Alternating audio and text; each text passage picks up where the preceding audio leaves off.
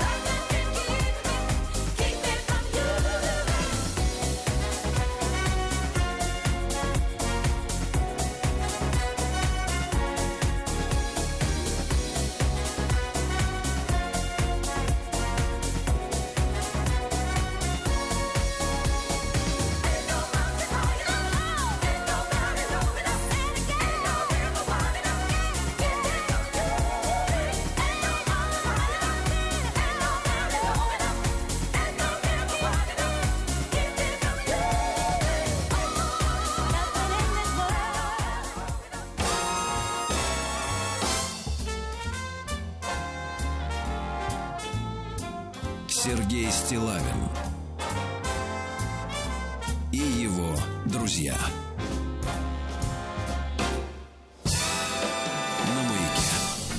Дорогие товарищи, доброе утро, Засы Владислав Здравствуйте, здравствуйте. Ну что же, э, денек бы вам бы продержаться бы еще, да? Да почему же? Лучше даже оттянуть, я бы так сказал. Удовольствие ну, больше хорошо, будет. хорошо. Что предвкушение, Сергей Иванович. Да, это самое понимаю. важное. Предвкушение тоже грех. Значит, дальше. Подлец. а. Значит, ну что, товарищи, э, э, приходят предновогодние э, письма, бандероли, Истории. посылки. За посылки отдельное спасибо всем, кто помнит. Вот, кто хочет одарить. Спасибо большое. Вот, Владислав Александрович, вчера читали достаточно странное стихотворение от нашего дорогого Виктора. из Таганрога, Краснодар. Вот, Виктор Коротких, это наш звезда уходящего года, естественно, конечно. Uh-huh. Мужчина поэтически сложен. Э, ну, не в смысле не прост, а в смысле, а, знаете, вот бывает атлетически сложенный человек, сложенный. Uh-huh. Человек, у которого много свободного времени. Ну, видимо, работа связана с Нет, работа не пыльная, я вам так скажу. Да-да. Так вот, Владислав Александрович, понадобится вашу, ваша помощь пожалуйста. Дело в том, что вот смотрите, какое письмо. А, называется она э, письмо называется Кожура и Мишура. Скажите, пожалуйста, вот эти слова. Кожура и Мишура. Да, здравствуйте, Сергей, с наступающим Новым годом. Находясь под впечатлением от виртуозно произносимого Владиславом слова «кожура», вот нет, нет, нет, не, не дожал, не дожал, да еще раз. Кожура. Осечка, Сглазили меня, Сергей Осечка, смазывайте язык, смазывайте. Как-то сама собой возникла в голове новогодняя тема. Кожура, мишура, детвора. Давайте. Подумалось, что вы, Сергей, сумели бы прочесть этот стишок голосом уверенного, но катавого мальчугана. Имеющего к тому же некоторые проблемы с шипящими жужжащими. Ну, без них-то никуда, да. Ага. Ни на чем не смею настаивать. Так. Вы главреш и главактер вашего главшоу вам решать. Стишок несовершенен, но мастерство чтеца вытягивало и не такие текста, скажем так, по-рокерски. Здоровья и радости всем в наступающем году от Виктора. Итак, стихотворение «Кожура и мишура». Ну, будем пытаться, Владислав Будем пытаться, да, это же... да, конечно. А вы Давайте. под это сам подвывайте, короче. Рано-рано поутру одеваюсь в кенгуру. На живот мне привязали дедовскую кобуру. Разгорелся спор огонь. Звери тот. Заяц или конь? В итоге маску шлем коня надевают на меня. А в садике веселье, куча детворы, глаза у всех слезятся от блеска мишуры. Тут мы валились шумно. Здравствуйте, друзья. Из самого Мельбурна прибыл к вам и я. Какой там нафиг Мельбурн? Еще скажи Сидней. Ты конь, ты из полиции, признайся нам скорей. Мой лучший друг Андрюша, как крикнет паразит, я знаю, это ж Ксюша. Вернулась и грозит. Смеются. Так обидно. С друзьями повезло. Вы чё, не отдупляете? Вон даже ель с дуплом. Смотрите, сумка эта, сумка кенгуру. Храню я здесь конфеты, обертки. Кажу ру. Кстати, вашим голосом надо еще крошка ру говорить про Крошка ру. Нет, ну слушайте, а ведь все домены это же .ру. Ну хватит, мы так... Это давайте, давайте вот скажите, маяк.ру. Как маяк. Это? А, радиомаяк. Радиомаяк.ру. Говорите четче. Отлично. Мой аргумент железный. Все, все, все, успокойтесь, так, сейчас да, подействует. Да, да, Мой аргумент железный их не убедил, и каждый новый довод все больше веселил. Был конкурс, самый ценный приз вручил мне Дед Мороз. Костюм коня, судьбы каприз, победу мне принес. Подарок мне ладони жжет, слезы я утру, пусть не узнали образ тот, в душе я кенгу. Все, что ли? Прекрасно, прекрасно. Сергей Стилавин и его друзья. На маяке. А ну что ж, письмо пришло некоторое время назад, и знаете, вот э, письмо-то, скажем честно, с претензией. Ага, это называется подметное письмо. Не то чтобы даже с претензией, а вот как бы от женщины по имени Алла. Красиво. Значит, вот смотрите, я вам начало прочту, а потом вы поймете, что все серьезно. Угу. Здравствуйте, ведущие утреннего шоу Сергей и Владислав. Умышленно не пишу, уважаемые, поскольку хочу получить от вас некоторые разъяснения, после которых и решу, уважительно относиться к вам или нет. А? Прекрасно. Она решит. Решит.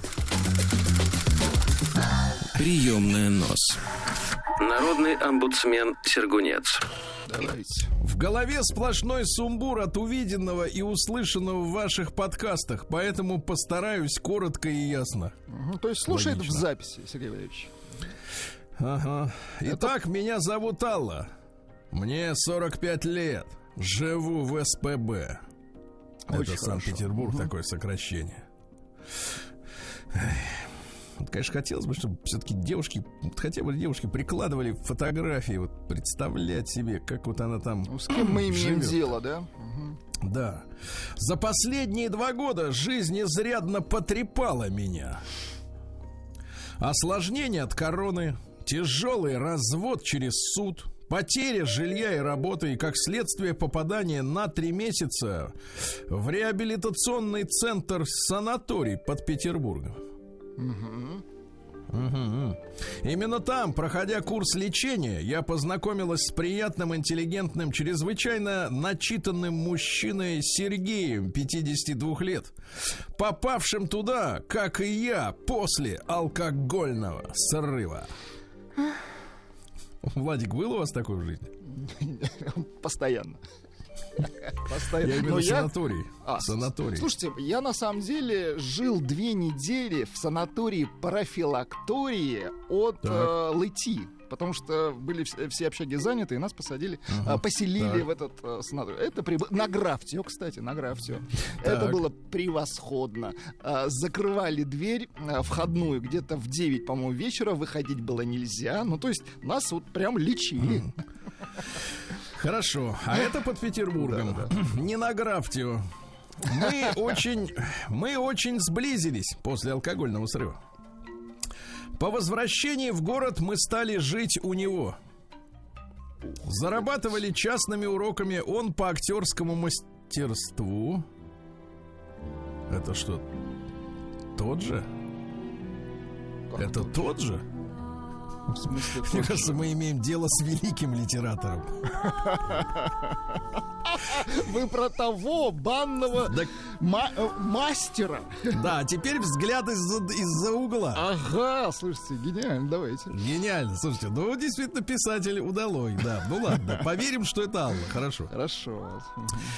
По возвращении в город мы стали работать, извините, жить у него, зарабатывали частными уроками, он по актерскому мастерству, я по музыке. Мы оба, наконец, получили долгожданное спокойствие, погрузившись друг в друга, как Йока в Джона.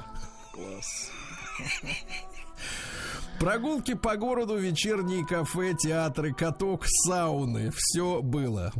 И вот на новогодние каникулы мы решили взять путевки в Сибирь, точнее в Красноярск. Хотели посмотреть знаменитый ансамбль танца Сибири. Побывать в заповеднике Столбы. Там зимой клещ спит безопасно. Посетить оперный театр обратились в турфирму, те прислали варианты гостиниц. Сергей предоставил мне право выбрать, где остановиться. Смотрела я варианты на его почте на нашем компьютере, выбрала, он одобрил. На следующий день он уехал по делам, и я решила еще раз насладиться видами выбранной гостиницы. И черт дернул меня покопаться в его почте. Конечно, нехорошо. Но мне казалось, что все скелеты из, мои, из его и моего шкафов были уже вытащены. Но не тут-то было. Открыла почту, отправленные письма по работе, консультации с наркологом, заказ билетов и среди всего этого письма в отдельной папке так. на адрес стилавинсобачкабк.ру. Заинтересовало, а там ведь орфистки, помните? Да-да-да, там довольно подробно все описано, да? Там столько кон компромата. Контента. Да, так вот, Шок заинтересовала, прочла письма и пришла в ужас. Он писал письма на радио для публичного прочтения. Судя по тому, что писем было несколько, я поняла, что вы их читали. А он продолжал их строчить. Посмотрела даты отправки писем, затем нашла даты эфира, в которых они были прочитаны, прослушала. Сергей, Владислав, нет, не так, надо по-другому, сейчас у нас другой тренд. Ребят. А, да, точно. А, ребят. Да-да-да, отлично. Ребят, а, ребят, ваши интонации только усиливали мое недоумение. Вы сопереживали его действиям. И каким? Тому, что он был жрецом любви. О, боже. Тому, Господа в суе не поминаем. Тому, что он кому-то чистил сифон. А он сантехником же работал, помните? Да, да, да. Точно чистил. Крот не пробивает. Тому, что он кому-то чистил сифон, могу только догадываться, что это. Роскрот? Да, тому, тому, что кому-то менял прокладки, тому, что занимался семейным подрядом со студенткой и мамашей ее, ейойной. Дружок, режиссер, тот еще фантазер. Просто караул. Хотя, простите, нет, караул — это защемленный нерв. Так объясните мне, Ваша реакция и форма прочтения этих меморов это мужская солидарность или поддержка эксгибиционизма? Ну, конечно, Кстати, любопытство. Ну, слушайте. Ну... Тихо-тихо-тихо, да пока не торопитесь. Кстати, он кое-что и от вас перенял. Так. Не понимала, почему при посещении сауны он вспоминал какого-то Владислава, причем в тех случаях, когда намыливал меня. Какая грязь. Нет, ребят, какая чистота. Да, ребят, какая грязь. Да, да, так вот, когда так. намыливал меня, так. затем окатывал водой из тазика и при так. этом с каким-то презрением кричал, какая грязь. Да класс. Надеюсь, это вы головой стучите. Конечно. Теперь все встало на свои места. В общем, я ошарашена. Хотелось бы комментариев. Благодарю за внимание, Алла. По скриптум о том, что я вам написала, Сергей не знает. Мы начинаем завтракать в 7 утра. Ну, если на тарелке много наложено, то и к 23 минутам ничего еще. Еще дожевывают. В это время включу маяк. Для него это будет сюрпризом, при том, при условии, что вы это письмо прочтете. Ну-ка, Владислав Александрович, поскольку вас в суе упоминают в бане, так. Нечистого. Нет, нет, нет. А нечистого вас я мою. Тут же вы не путаете. Да, да, да, вот я... скажите, так. пожалуйста, да, скажите, пожалуйста, вот, вот эти все интонации, она спрашивает еще раз. Эм, Слушайте, значит, какие интонации? интонации? Это мужская солидарность или поддержка эксгибиционизма? Вы понимаете, вот а, женщины, девушки все да. вот неправильно понимают. Мы пытаемся это все обыграть. Может быть, где-то примерить, может быть, наоборот, отойти. Нет, неверный ответ. Да. Неверный. Мы, дорогая Алла, понимаете, вот в отличие от вас, мы не верим, э, что, значит, вот герои фильмов, они такие же, как в жизни, mm-hmm. как на экране. Э, что существует волк и заяц ну погоди. И вот эти все письма, они тоже, вы знаете, в том числе и ваши. Для нас это просто литература. Ну, то есть, Понимаете, есть а литература, вымысла. литература, Владислав Александрович, она бывает либо хорошей, либо плохой. Правильно? Вот у вас, Алла, надеюсь, вы все-таки Алла, а, да, э, хотя вы упоминали и Йока, и Джона, а в 45 лет, мне кажется, женщинам рановато знать о таких э, персонажах, да. Mm-hmm. Вот, а, я скажу так, вот и у вас язык прекрасный, э, в смысле литературный, и и у вашего этого Сережи 52-летнего, кстати, давно от него не было писем. Вот это литература, понимаете, Алла? Успокойтесь. К жизни это не имеет никакого отношения. Прием корреспонденции круглосуточно. Адрес стилавинсобакабк.ру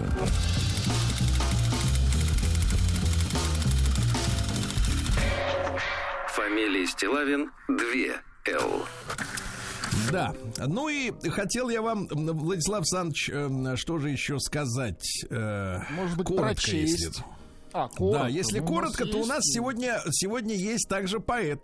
Поэт. О, а поэт кто? А, поэт, которого Иосиф Бродский да. вот, считал своим учителем. Это некий Евгений Борисович Рейн. Mm-hmm. Слышали, может быть, mm-hmm. фамилию? Oh. Давайте прочтем несколько строк э, учителя. Давайте. В коммунальной квартире жил сосед Котов. Расторопный мужчина без пальца. Интересно, так. Уже хорошо, да? Эту комнату слева он отсудил у кого-то. Он судился, тот умер, а Котов остался. Каждый вечер на кухне публично он мыл ноги и толковал сообщения из вечерней газеты «Известия». А из тех, кто варили, стирали и слушали, многие задавали вопросы. Все, все Котову было известно. Редко он напивался, всегда в одиночку и лазил. Было слышно и страшно. Куда-то он лазил ночами. Лазал. Доставал... Давайте будет поэтический. Доставал, да, доставал непонятные и одинокие вазы. Пел частушки, давил черепки с голубыми мечами. Он сидел на балконе и вниз, улыбаясь, ругался, курил и сбрасывал пепел на головы проходящих. Писем не получал, телеграмм и квитанций пугался. И отдельно прибил А.М. Котов почтовый ящик. Летом я переехал. Меня остановят и скажут: Слушай, Котова помнишь? Так вот он убийца или вор, или тайный агент, я поверю, мной нажит темный след неприязни. За Котова нечем вступиться. За фанерной стеной он остался неясен до жути.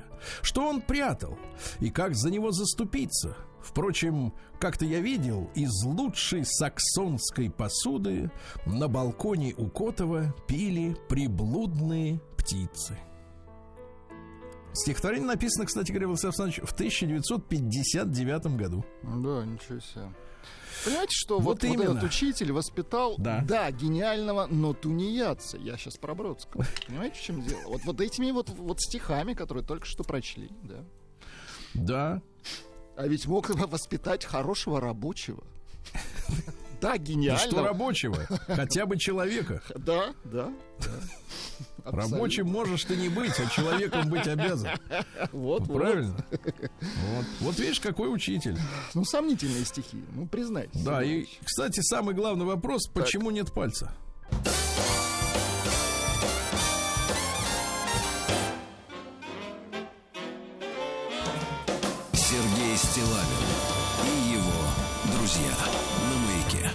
Дорогие товарищи, сегодня у нас 29 декабря, четверг. Сегодня день службы профессионально-психологического отбора Министерства внутренних дел России.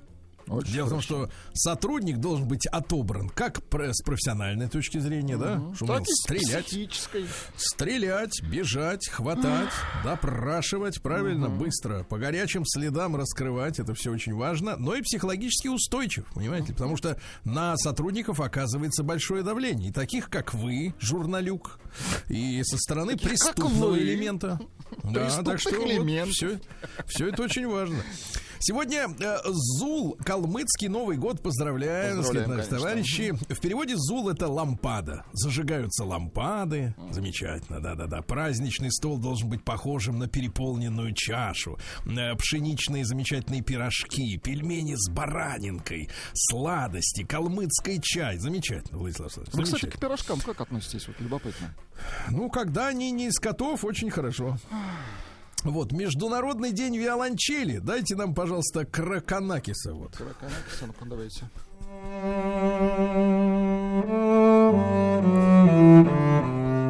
Довольно уныло, да. Да. Не знаю, как можно а выбрать за... этот инстру... инструмент. Что за Краконакис? Ну-ка, расскажите. Ну, вот один из них, ну что. Ну, давайте, ладно, еще раз.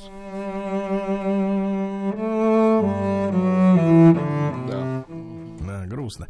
Э, день аннексии Техаса, так у них и называется у американцев. Аннексия. Отобрали Серьезно? у мексиканцев. Да, у Мексика. А теперь мексиканцы лезут, соответственно, через границу. Но к вот, себе э, лезут, к а, себе. А, да-да-да. Нет, смотрите, наши, значит, начинают сочувствовать. Говорить, ой-ой-ой-ой, Трамп хотел построить колючую проволоку высотой 4 метра, ему не дали, Джо Байден всех пускает. Они действительно, вы совершенно правы. Люди идут в свой дом.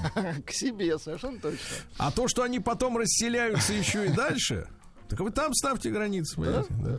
Да. День Конституции в Ирландии в 1937 году дали им Конституцию. Дело угу. в том, что ирландцы 800, по-моему, лет были рабами фактически англичан. Они их делали физически рабами, продавали в Америку раньше, чем негров из Африки. В общем, страшная Но судьба второго сорта были, да, люди? Да. А, есть не третьего. Значит, сегодня Международный день еврейской книги. Надо будет завтра у доктора спросить, э, что как. Доктор да? обещает завтра подойти в музыкальную программу. А, а, ну понятно, понятно. Не спится, видно. День еще столько всего надо сделать под названием сегодня. Понятно.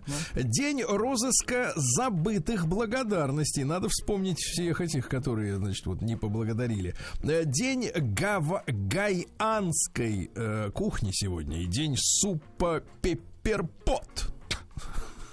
Интересно. Ну, в общем, э, в суп они кладут сахар. Э, можете себе представить, да, что ну... это за э, прелесть, да? День под названием «Встань на весы», не встанем.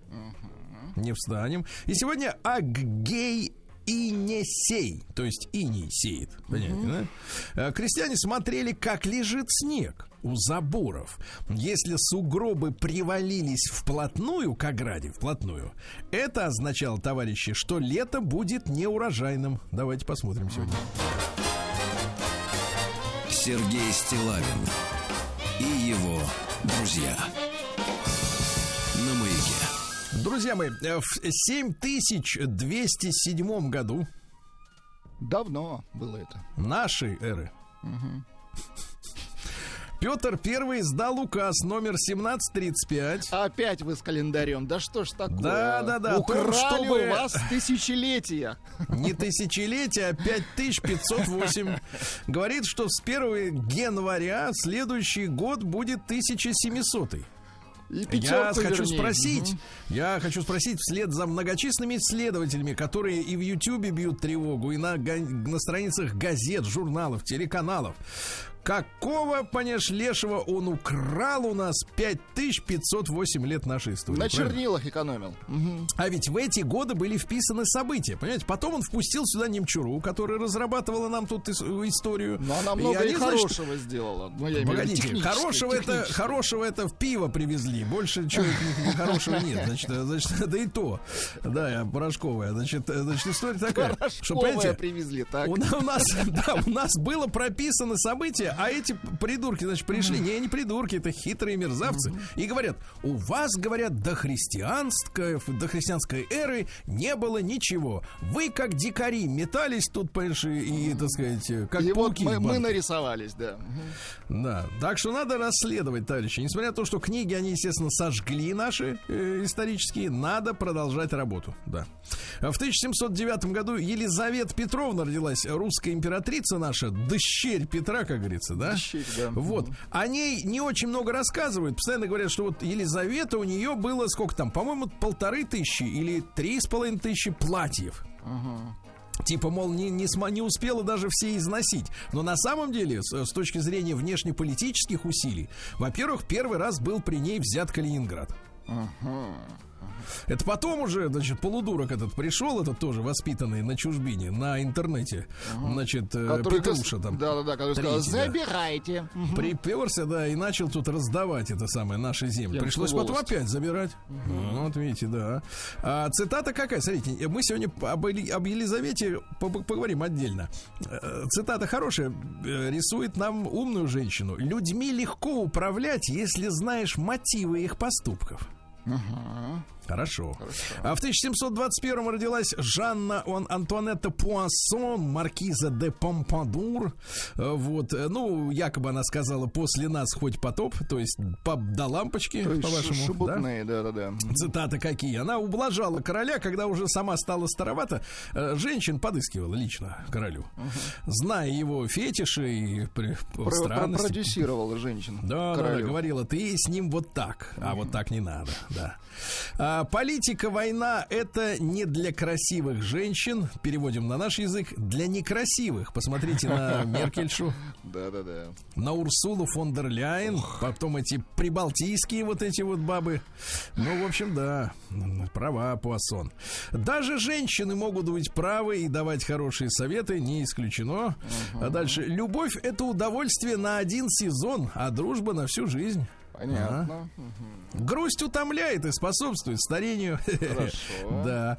Видите как. И, наконец, амбиции большинства женщин состоят в том, чтобы нравиться.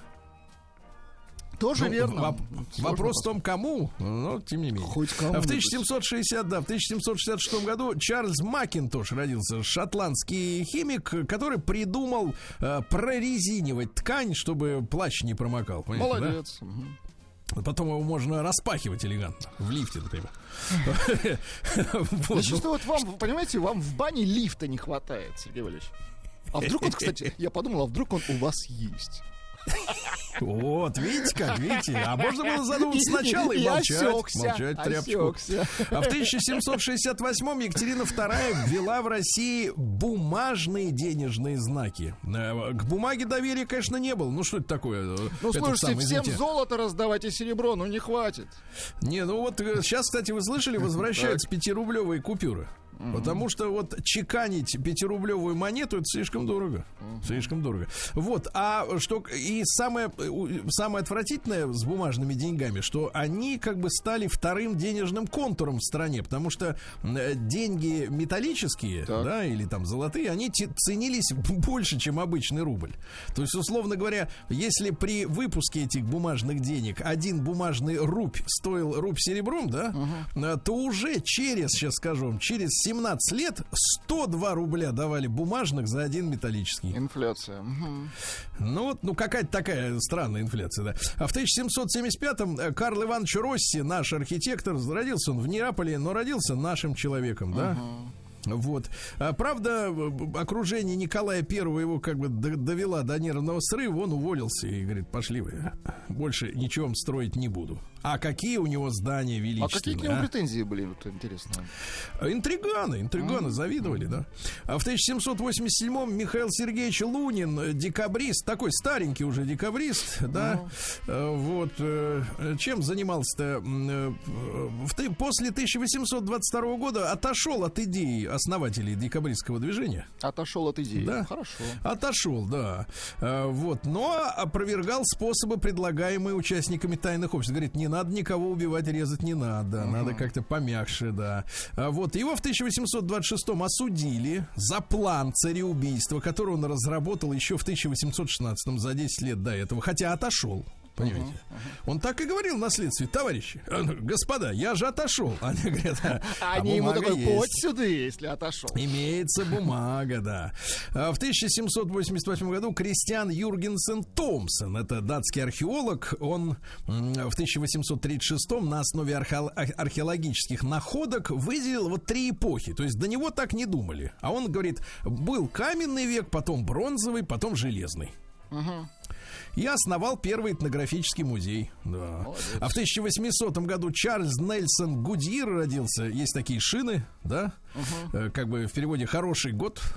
вот. Изобрел процесс вулканизации резины, да? Но проблема в том, что он э, дурачок как настоящий изобретатель, как наш, например, вот э, Александр Попов, да, не запатентовал. Не запатентовал. Его обскакали конкуренты, понимаете? А придумал-то он Uh-huh. А до этого-то был каучук, а он говорит, а мы резину будем делать. Она дешевше, понимаете? Резина-то дешевше. Резина дешевше. В 1000, uh-huh. да, 800, давайте посмотрим, в 885-м Роман Федорович Унгернштернберг родился. Это наш барон российский. Uh-huh. Один из руководителей а, борьбы с советской властью в Забайкалье и Монголии. То есть процессы-то шли по всей стране гражданской По всей войне, Монголии да? шли. Да, да, да, да, да. Вот они там, там воевали-то местами даже достаточно удачно. Вы как, вот говорили, барон, как да. это называете? Будь здоров воевали, вот. Будь здоров, да. А, в 1890-м произошла жесточайшая расправа американских войск под командованием полковника Форсайта над индейцами племени, племени Сиу у ручья Вундетни, это Южная Дакота. Там было поселение из 350 индейцев, убили 146 из них. Uh-huh. Из них там половина женщин, много детей. Ну, вот такая вот история, да, печальная. Ну и в 1890-м родился наш летчик-герой Евграф Николаевич Крутень. Вы все знаете Нестерова с его петлей uh-huh. Нестерова. Uh-huh. А это вот его современник, да, тоже герой. Как и Нестеров, он разбился в Первую мировую войну, он летом 17 -го года. Вот. Он был и писателем, и публицистом, и он любил подныривать под неприятеля, под подныривать. Подныривать. Разворачивался и бил ему прямо в хвост. Прямо туда. Что ж, товарищи, сегодня у нас 29 число. В 1892, э, то есть 120 лет тому назад, э, родился, нет, 130, товарищи, 130, Александр Александрович Архангельский, замечательный наш авиаконструктор. Э, ну, имя его, э, сказать, может быть, не такое популярное, но смотрите, он окончил серебряной медалью гимназию, поступил на физмат э, э, Московского университета еще до революции. Вот, и познакомился, преподавая уже в Московском воздухоплавательном училище с Туполевым.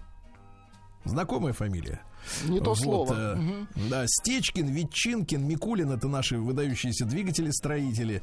Э, вот. Э, ну и, соответственно, он потом в конструкторском бюро Туполева стал работать, был заместителем главного конструктора, э, ко многим самолетам э, приложил руку, и к военным, и гражданским, и Ту-134, и Ту-154 с его помощью взлетали. Да. Вот. В 1896-м Хосе Давид Альфара Сикейрос родился, мексиканский художник, который первым пошел брать э, Троцкого. Ага. Но у него не было ледоруба, понимаете? У него только кисточки были. Да, он был художник, да. Он вместе с другими членами группы «Конь» пошел на э, Группа Троцкого. Конь. Да, причем Троцкий спрятался под кроватью. Знаешь, какие у них там в Мексике кровати? Они изрешетили пулями, а Троцкий остался тогда жив. Металлические Удивительно. кровати, да. Да, в 911 году Клаус Фукс родился, немецкий физик-теоретик, который командирован был в Соединенные Штаты, в Лос-Аламос. Там у них лаборатория ядерная, да? Угу. В Неваде, кажется, это все. И сотрудничал с советской разведкой. Затем его, так сказать, арестовали. Угу вот, э, приговорили к 14 годам тюремного заключения. За примерное поведение через 9 лет тюрьмы его освободили. Он переехал в ГДР и от, до конца своей жизни оставался убежденным коммунистом, товарищ. Молодец. Убежденным. В 27 году открыта первая детская коммуна имени Дзержинского, которую возглавлял э, Антон Макаренко. Помните? Дзержинск. Дзержинск, да. Ну, что говорил? Э, воспитание происходит всегда, даже тогда, когда вас нет дома. Поэтому я считаю, что на, по квартире очень важно развесить портреты родителей. Да-да-да, какой-то. Чтобы они смотрели. материалы, да. Да-да-да, чтобы, они, чтобы ребеночек понимал, все равно узнают. да-да-да. Да. Научить человека быть счастливым нельзя. Но воспитать его так, чтобы он был счастливым, можно. Понимаете? Очень хорошо. Вопрос да. весь в воспитании. Потому что много очень развелось, вот как вы, таких вот невоспитанных. В 1800, в 1938 Джон Войт, папаша Анджелины Джоли, угу. очень они, они как-то вот не могут найти это самое взаимопонимание до сих пор. С папашей? Понимаете, да? Да, да, у них давняя такая обида, что-то из-за мамочки Интересно, или, да. или, или что-то в этом роде. Вот, он, кстати, до сих пор ни разу не встречался с детишками, а там дети какие из Лаоса, из Африки. Угу. Вот, свои собственные, ну, много кого, да. Такой целый, целый полногор... полногорница дети, да. людей, да-да-да. А, в 1942 году родился Всеволод Осипович Абдулов, замечательный актер, и вот 20 лет уже нет с нами, но э, прекрасный мужчина Помню, и актер, конечно. и э, друг Владимира Семеновича, да. А, в 47-м, э, сегодня 75 лет э, исполнилось бы Кози Пауэллу, это английский рок-музыкант, барабанщик, барабанщик, играл в Black Sabbath, Rainbow, White Флейк, э, да? Ну, тертый калач такой, да. Настоящая фамилия Флукс.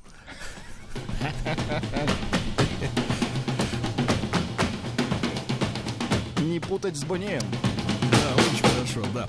Ребят, сегодня 70 лет исполняется Сергею Борисовичу Проханову, замечательному актеру театра и кино, режиссеру. Конечно, режиссуру украла у нас Проханова. Угу украла, фактически. Но мы все равно помним и любим его роли немногочисленные. Как он играл на гитаре. Да. И одновременно Может... не мог на ней играть, да. Ну и музыка шикарная. В этой, да, в этой да. песне он тоже немножко поет, но позже. Да. В 53 году родился Томас Бах, э, фехтов, фехтовальщик. Он в свое время стал олимпийским чемпионом, потом функционером Международного олимпийского комитета. Угу. А роль его будет понятна позже во всех этих историях э, с нашими э, якобы допинг-скандалами. Ну, мутные они, да, товарищи. Разберемся, разберемся. В 59 году родилась Патриша Кларксон. Я понимаю, что эта фамилия наверняка так вот сразу ничего не говорит, но это, э, знаете, такая женщина вот из серии, это актриса, да, такая э, рыжеватая бестия с пронзительным взглядом. Вот чем старше становится, тем, тем лучше. отъявленнее прямо. А да, кого да, играла да. Патриша? Она в очень многие фильмы. Вот у нее дебют был еще в 87 году в фильме «Неприкасаемые», Бра... «Неприкасаемый» Брайана Де Пальмы. Там Кевин Костнер, Шон Коннер, uh-huh. но она была тогда еще молоденькой, а в последнее время появляется вот всегда такая, знаете, вот горячая кобыла. Сергей Валерьевич. А? Да, я вам точно говорю. В 64-м Михаил Яковлевич Грушевский родился. Передайте, Миша, привет. Привет. Передаете, да. А, вот э, в 65-м Декстер Холланд, э, вокалист, ритм-гитарист, автор слов группы Offspring. Были популярны, да. Да, 55 лет сегодня, ну как сказать-то, родился как Энди. Энди, а теперь так. Лили, а теперь Лили Вачовский а, стал я, я, я, женщиной. Ага. Кстати, вот вы заметили, вот как только они стали иными, фильмы испортились.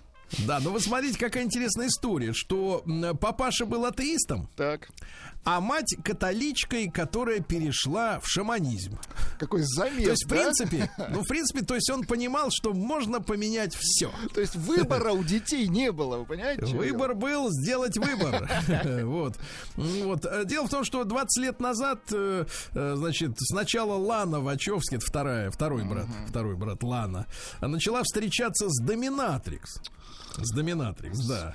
А потом они этого уговорили, говорит, слушай, да что ты будешь вот это... Как-то скучно. Давай, ты, да. Фотографии у них, конечно, потрясающие, вот как они выглядят. Это действительно вот женщины такой крепкой пробы. Полтинник сегодня исполняется Джуда Лоу. Ну, Альфи, mm хороший фильм, да, и вообще. Хороший актер, на самом деле. Женился да. в итоге, бросил девочку, помните, симпатичная это mm у него была жена достаточно такая, да. Изменил, бросил, теперь женился на психологе по имени Филипп. Ну, это тоже женщина, правда? А. Правда, у него рост 177, а у нее 188. То есть она так это, сверху на него. Ну вот. Цитаты какие из Джуда Лоу? Хорошая цитата. Я не Том Круз. Хорошо.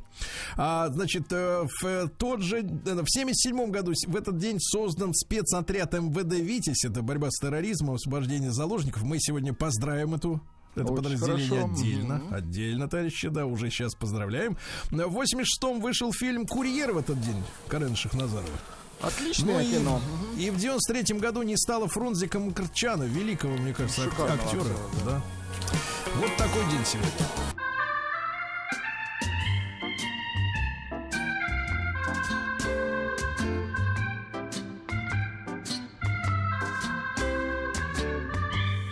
Сергей Стилавин и его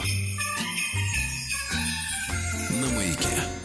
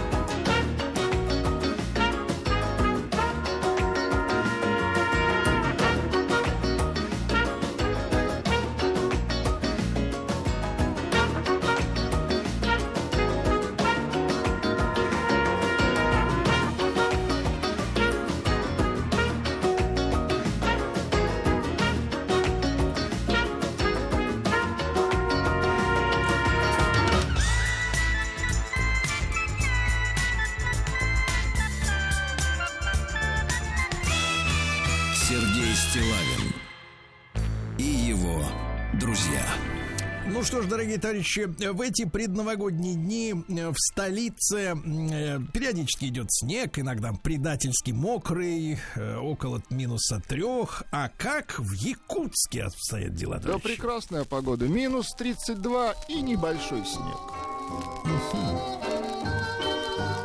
И никакой Чтобы песней своей помогать вам в работе, дорогие мои. Якутяне, дорогие товарищи. Uh-huh. Так вот, скажу вам так, в Якутии из... Давайте с искусства начнем, естественно, Давайте. да? В Якутии из навоза, минус 32 позволяет, да, слепили двухметрового зайца, который умеет играть на барабанах. Да Скульптор класс. Михаил Баб Посов вылепил из навоза зайца, символа следующего года. Скульптор Михаил Бапосов э, более 10 лет лепит скульптуры из навоза на Новый год. С каждым годом улучшается мастерство, э, конструкции усложняются. Лепить зайца помогал брат. Персонаж получился, как вы догадываетесь, шоколадного цвета. Прекрасно. Высотой около двух метров, представляете, с вас ростом. В лапках он держит два молоточка, которыми стучит по барабану. Это э, возможно благодаря встроенному в дерьмо механизму. Да, кроме этого, из навоза вылеплен, э, слеплен постамент, на котором стоит заяц, еще один барабан. Прекрасно. Представляете, что по весне будет? Нет, нет, до весны не дождется, ни, ничего не волнуйтесь. Все а, хорошо. Да. Дальше. Дерзкий грабитель в Балаклаве совершил налет на ювелирный магазин. На видео заметно, что мужчина в разгар рабочего дня врывается в бутик, разбивает витрину, сметает украшения с прилавка. Вот, причем быстрее, чем в художественных фильмах, посвященных ограблению ювелирных uh-huh. магазинов, да. А, хорошая новость. Якутский полицейский уберег пенсионерку от потери денег. Эм, лейтенант Филипп э, Тырыл, Тырылгин э, был по делам в офисе одного из банков. Его внимание, старший лейтенант, э, привлекла пожилая женщина, которая стояла у банкомата с пачкой наличных в руке и разговаривала с кем-то по телефону. Было видно, что она исполняет инструкции. Полицейский решил побеседовать с женщиной и узнал, что она взяла в кредит 300 тысяч рублей и уже собиралась их перечислять мошенникам. Какой Филипп, Пресекли. молодец. Пресекли, молодцы. А, в Якутске камера сняла, как хулиган попытался оторвать голову Деду Морозу. Правда, не настоящему. В 4 Опять утра... из навоза? Нет, нет, хорошая скульптура из других материалов. Э, та тоже, кстати, хорошая. А в 4 утра шел вместе с девушкой балбес так. и попытался оторвать голову зимнему волшебнику. Но голова была крепко прикручена, да. А в Якутске супружеская пара ограбила мужчин на улице. Прямо на улице. Ловко. Прямо на улице подошли, говорят, отдай телефон. Нет, сказали так, сымай. Дыхнув перегаром в лицо, он отдал старый кнопочный телефон. Ну, полицейские быстро обнаружили парочку, да, шли медленно. А в Якутии э, пьяная студентка укусила полицейского через форму. Опять психическая. Нет, через форму, заметьте. Не, не, неправильно, не через форму. Татьяна Юрьевна вас поправит. Сквозь форму. Хорошо сквозь. Да, ну что же, дальше. Три житницы инвестировали в мошенникам крупные суммы. 36-летняя врачиха больницы. Просто 53-летняя женщина. Ну, ну хорошо, Женщина но врач. слово-то есть, слово есть, да. Вот а дальше 53-летняя женщина без определенных занятий и 66-летняя пенсионерка. Они а, занимались инвестициями, да. В общей сложности на 600 тысяч убытка. А, полицейскими установлен подозреваемый в краже одежи из магазина спортивных товаров. Молодой, вот гениальная фраза, Владик. Фитнес-мужчина. Молодой человек посетил посетил магазин под видом покупателя. Хорошо. Да-да-да. Ну, а потом надел все под себя и пытался под вылезти. себя надел. А, хорошая новость. Вот э, несколько дней назад пришла. Э, в Якутии пес вывел спасателей к рыбаку, у которого случился инсульт, а пес умный привел за собой, да, Умница. сотрудников очень хорошо. Ну и, наконец, о спорте немножко. Якутские лыжники завоевали 5 медалей на Кубке Сибири. Золото принес э, Михаил Соснин, серебро Александр Филиппов, э, Никита Шестаков стал бронзовым призером. Замечательно, да? Возраст найденной в Якутии туши бурого медведя составил почти 3,5 тысячи лет. Оттаяло. В мороз оттаяло, да? В Якутске откроют вытрезвитель на 20 коек. Замечательная хорошо. да? Ну и, наконец, давайте об искусстве. Об искусстве. Во-первых, э, якутский фильм, э, документальный фильм, короткометражный, номинирован на премию «Оскар». Фильм называется «Выход», рассказывает историю об интровертном биологе, который каждый год приезжает на Чукотку и наблюдает за массовой миграцией моржей, пытаясь понять, что же заставляет десятки тысяч животных в одну ночь выбираться на арктический берег, так? Да? Ну и, наконец, в Якутии стартовала всероссийская акция Министерства внутренних дел «Полицейский э, Дед Мороз». Как вы понимаете, посох у полицейского полосатый. Посох это другое. Сергей Стилавин Хорошо, Джезу. и его друзья. На маяке.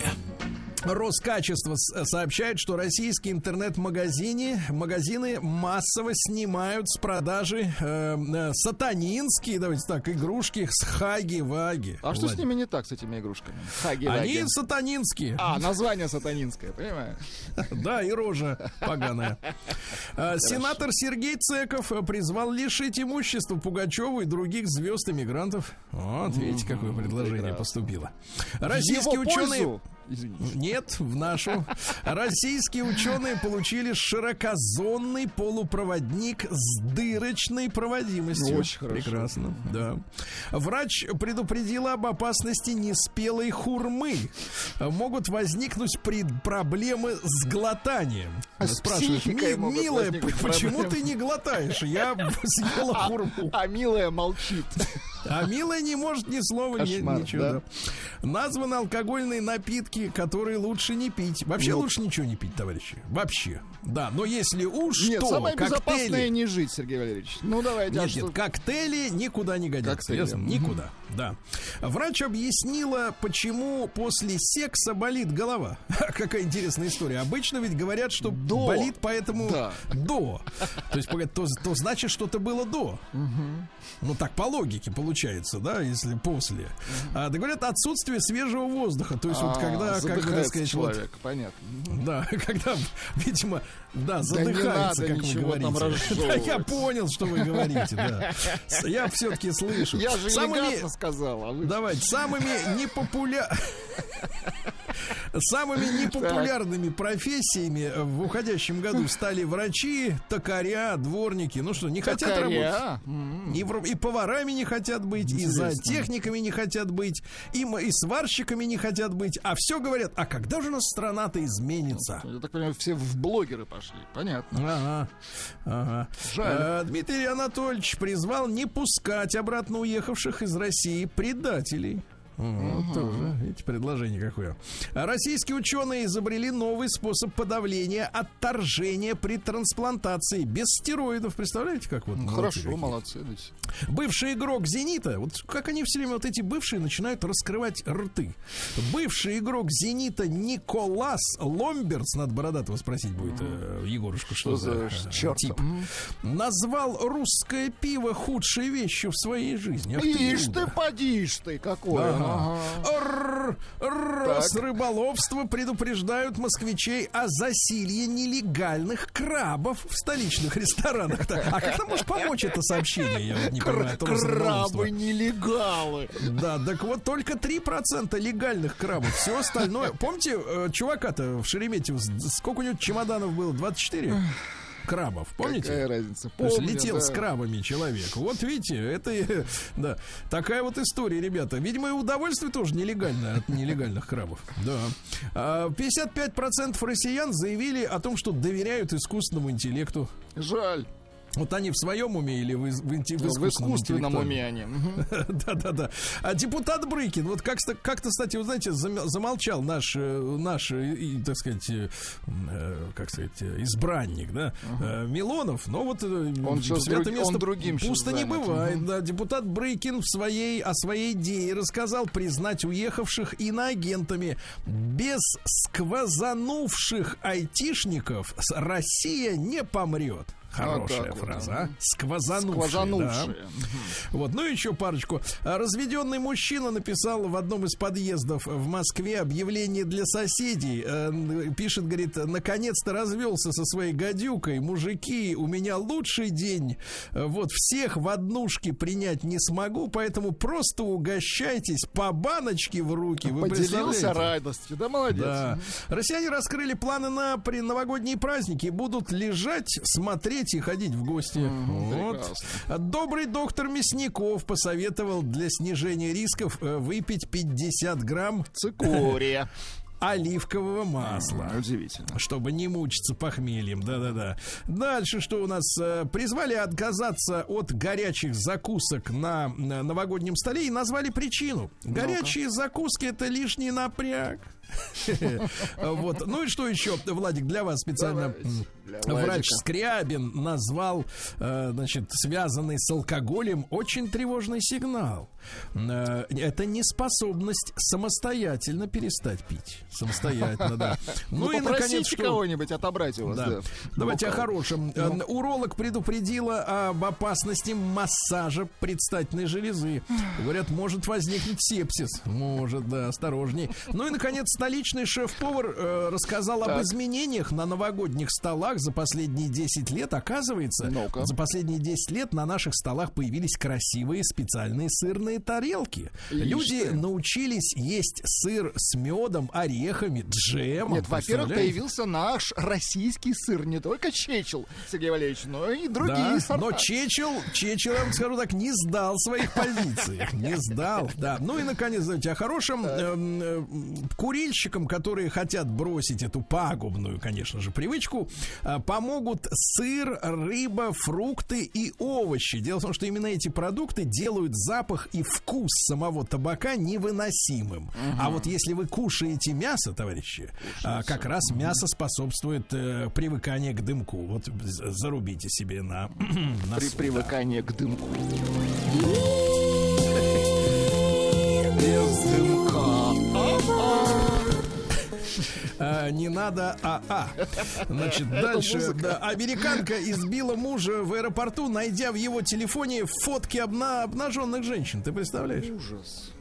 Причем, э, ну там била, била из-за того, что не понимала, это реальные или просто из библиотеки, как говорится, да. У американской э, высокопоставленной элиты новое развлечение, сообщают специалисты. Э, люди, которые могут себе позволить купить дорогие настоящие сумки, ну, например, Биркин по 200 тысяч долларов она стоит, uh-huh, да? Uh-huh. Или по 100, сколько там, да, у кого как. Так вот, увлекаются сейчас скупкой поддельных сумок Гермес. Ага. Прекрасно. Сейчас модно купить подделку, да. Угу. Вупи Голдберг, э, знаете, такая вот. Э, Знаем. Из наших, кстати, из 90-х фильмов. Ага.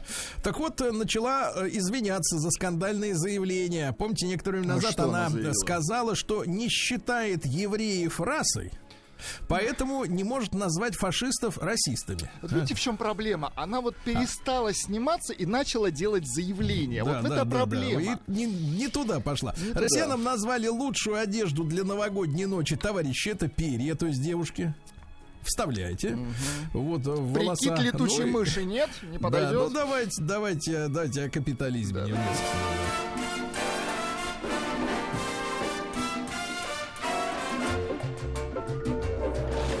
Новости капитализма. Пингвины демонстрируют наличие самосознания в зеркальном тесте. Да, То есть они понимают, что они это они, понимаете? А мы это мы. А финны запасаются дровишками из-за прекращения поставок энергии, энергии из России. Там у них накрылась сдача атомной электростанции. Им французы строили, строили, никак uh-huh. поставить. А от нас они получали треть электричества. Но сейчас они стали очень независимыми. Да? Ну, пусть а, ученые, ученые обнаружили, формулировка прекрасная, ученые обнаружили необычную проблему, которую вызывают социальные сети. Ты так думаешь, ну, может быть, какой-то, так сказать, э, какая-то гормональная какие-то какая проблема, А оказывается, следующая проблема. Оказывается, социальные сети мешают человеку погрузиться в состояние глубокой скуки. Проблема, да. Медики установили, что дерьматит повышает вероятность переломов. Вот, видите, да. А дальше. В Армении предложили ограничить доступ в интернет, если будет введено военное положение. Кстати, интересная находка. Ну, вообще, да. Логично. Отсечь бузатеров, да-да-да. Да, французам нач- начали выдавать талоны на дровишки из-за роста цен на газ, ну это понятно. А, секс-эксперт назвала способ получать яркие ощущения в любом возрасте, да. Дело в том, что существует, она говорит, много методов удивлять друг друга. Вот, и особенно людям помогает удивление в виде БДСМ-игр. То есть, когда... А, да, я согласен, это у них, поэтому я и так и говорю. А житель Техаса переоделся женщиной ради того, чтобы фотографировать посетительниц туалета внутри туалета. Какой, да. Ну и, наконец, знаете, гениально. А, компанию Apple обвинили в расизме из-за умных часов.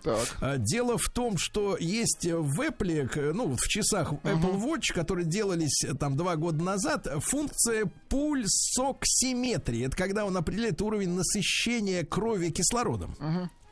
Так вот, ты представляешь, какая беда-то? У людей с черным цветом кожи не, не, не работает функция, не, да про, ладно, не пробивает. Серьезно? Да, расисты. Расисты, расисты, точно, точно. Конечно.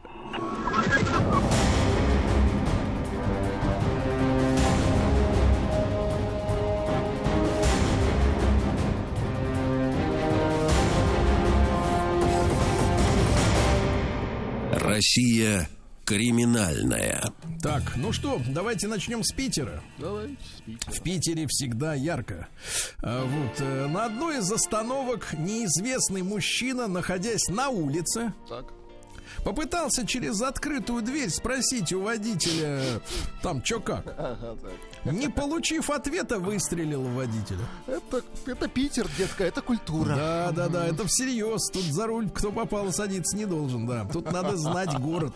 У да. кого спрашивать. В набер... А вот в набережных Челнах по-другому. Водитель маршрутки отбил у грабителя лоток с мелочью, который тот хотел выс... Э, так сказать, выхватить. Да.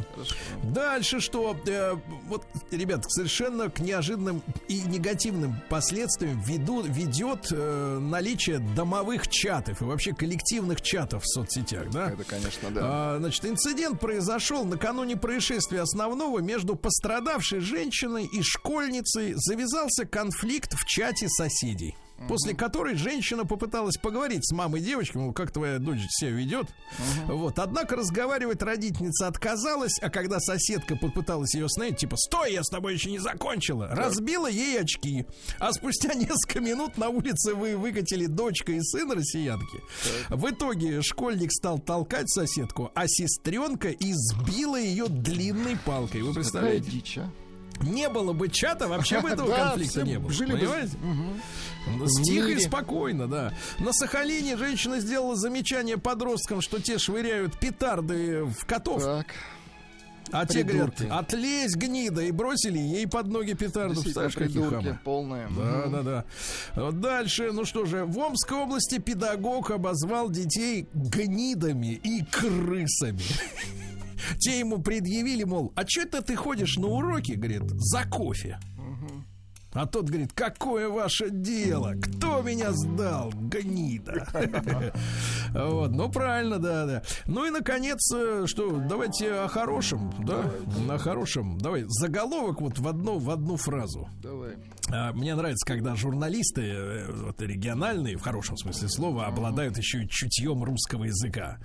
Махровый преступник в Орловской области ха-ха-ха, пришел в гипермаркет за бесплатным балыком.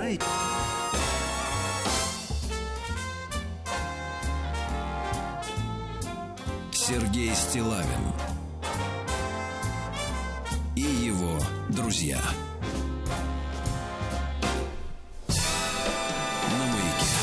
Дорогие товарищи, друзья мои, некоторое время назад э, вышла статистика, касающаяся российского автомобильного рынка. Ну, из грустных, э, как бы, для кого-то, Владислав Александрович, для вас, например, да, цифр. Из 60 автомобильных брендов осталось 14. Ну вот. Но Очень с хорошо. другой стороны, угу. да, но с другой стороны, вот китайские автопроизводители в этом году к концу года а, завоевали наибольшую долю нашего рынка 34 с лишним процента, если не изменяет память. И вы знаете, э, дня не проходит, ну не знаю, недели точно, чтобы в новостной ленте, даже не относящейся к автомобильной тематике, не появлялось какое-нибудь сообщение о том, что один из, ну у меня такое ощущение, что из сотни китайских автопроизводителей не выпустил на свет какой-то новую, новый автомобиль. Причем, знаете, вот с фотографиями смотришь на фотки, ну ведь красавцы. Ведь красавцы, э, понимаю, чем это вызвано, э, чем обусловлено то, что у китайцев столько появилось в этом году, особенно э, таких красивых, футури, ну, футуристичных, уж точно современных автомобилей. Дело в том, что западные производители, такие классические марки, которым там по сто лет, вот они вынуждены соблюдать все-таки геометрию, да, правила какие-то, ну, общие такие, как у них называется, это Библия, да, марки, то есть быть в неких рамках, которые придуманы давно. А китайцы, они совершенно свободны от вот следования каким-то традициям, могут себе позволить с чистого листа придумать автомобиль уже на новых э, каких-то, в том числе геометрических, пропорциональных принципах, да, и действительно симпатичные очень э, тачки, по крайней мере, на фотографиях. А вот что они из себя сегодня представляют, потому что аудитория, да, потребитель постепенно свыкается с мыслью, что, ну, никакого нет смысла платить там, э, там 10 миллионов рублей за, за Е-класс Мерседес. Ну, это как-то как за гранью добра, добра и зла, да. А давайте пос, по, посмотрим, что сегодня творится на авторынке, тем более, что поздравляем в целом наших китайских друзей с э, успехами э, продаж. Э, Максим Кадаков, главный редактор журнала «За рулем» с нами. Максим, доброе утро, с наступающим тебя. Сергей, привет, дорогой, с праздником с наступающим. Да. Э, Максим, ну вот э, ты знаешь все, скажи, пожалуйста, официально, да, с наличием представительств и дилеров, сколько китайских брендов сейчас в России торгуют? Ну, официально десятка, наверное, полтора, а, а дилеров у нас уже больше тысячи по всей стране. То есть за, за год это количество почти утроилось. Это очевидная вещь. Но тут надо, понимаешь, когда мы так немножко с э, придыханием об этом говорим, я внимательно тебя слушал, нужно понимать, что это такая математика, да, э, никаких пока чудес-то особых не произошло. То есть если брать продажи в штуках, в штуках, да. то за 12 месяцев этого года по отношению к 12 месяцам прошлого года, ну, там рост будет незначительный. А если мы возьмем за первые 10 месяцев, то окажется, что они за, за с января по октябрь продали столько же, сколько с января по октябрь прошлого года. Потому что другие ушли, поэтому процент присутствия резко, доля рынка резко выросла. Условно говоря, если завтра все уйдут и останутся одни китайцы, у них сразу да, одномоментно 100%, понимаешь, да? Ну, вот, я об этом говорил вес... да, я об этом говорил весной, а, о том, что автомобильная промышленность это медленная промышленность. А, даже китайцы по щелчку пальца не, не могут а, а, ни на один рынок вдруг вот так, у них стоят там миллионы да, выпущенных автомобилей, деть некуда, сейчас мы вам привезем. Нет, все это очень медленно раскручивается. Но процесс идет, и очевидно, что вот в следующем году они там процентов 40 рынка займут российского, еще 40 процентов плюс-минус примерно будет там а, Лада с УАЗом, а 20 процентов все, все остальные – а, плюс, э, если кто-то там останется, вот, плюс вот эти ручейки ввоза альтернативного, как я его называю, а, а другие называют его почему-то параллельным импортом. Вот, вот такой рынок будет, и надо понимать, что в этих условиях э, это самое главное, неважно сколько марок, да, в этих условиях все спрашивают, а почему китайцы стали стоить таких денег сумасшедших? Ты вот говоришь, Мерседес за 10 миллионов, давайте купим Китай. Так и китайцы подорожали в два раза. Правильно? А почему? Потому что у нас рискованный, или как сейчас говорят, рисковый рынок. А на рискованном рынке те, кто на нем отваживаются работать, все зарабатывают на штуке, на проданной, больше. И сейчас, если ты возьмешь ситуацию, мы возьмем ситуацию на 3-4 года назад, как было? Китайские представительства, о которых ты меня спрашиваешь, они ходили за дилерами и говорили, ой, возьмите, на, вот, вот, а нам нужно в этом городе дилерство, давайте вот откройте дилерство. А дилеры что делали? Нос воротили. Ой, ну отстаньте вы тут, у нас тут Hyundai, у нас тут Volkswagen, нам не хватало возиться с вашим там, не знаю, там, Черри, условно говоря, да? А теперь ситуация диаметрально противоположная. Торговать нечем, и особенно мультибрендовые автосалоны китайцам уже приходят и говорят, а давайте мы будем вашими машинами торговать. А представительства китайских компаний сидят в носу, ковыряют. Вы где хотите, в Липецке или в Воронеже? Не, у нас там уже есть, нам не надо. Понимаешь, да? То есть ситуация Хорошо. Перевер... Да. перевернулась полностью. Хорошо, да, но это внутренняя кухня, да. Максим, вот скажи, пожалуйста, эм, на сегодняшний момент, да, вот 2022 год, а, понятное дело, что э, нет такого понятия, э, значит, там, среднее какое-то качество, но, тем не менее, наш э, потребитель успел достаточно хорошо изведать и европейские, и азиатские марки, американские, да, мы понимаем, какого те или иные бренды качества машины делают, исходя из там ценовых установок, маркетологических каких-то принципов, да. Вот скажи, пожалуйста, сегодня средний китайский кроссовер, да, ну, средний по цене, давай так, средний по цене, а, э, достиг по качеству сборки, экономичности, настройкам комфорта, то есть я имею в виду подвеска, да, управление, там, эргономика вся, а, какого уровня, вот, э, ну, положа руку на сердце, да, какого уровня европейских или японских или американских автомобилей сегодня вот средний китаец достиг, достиг?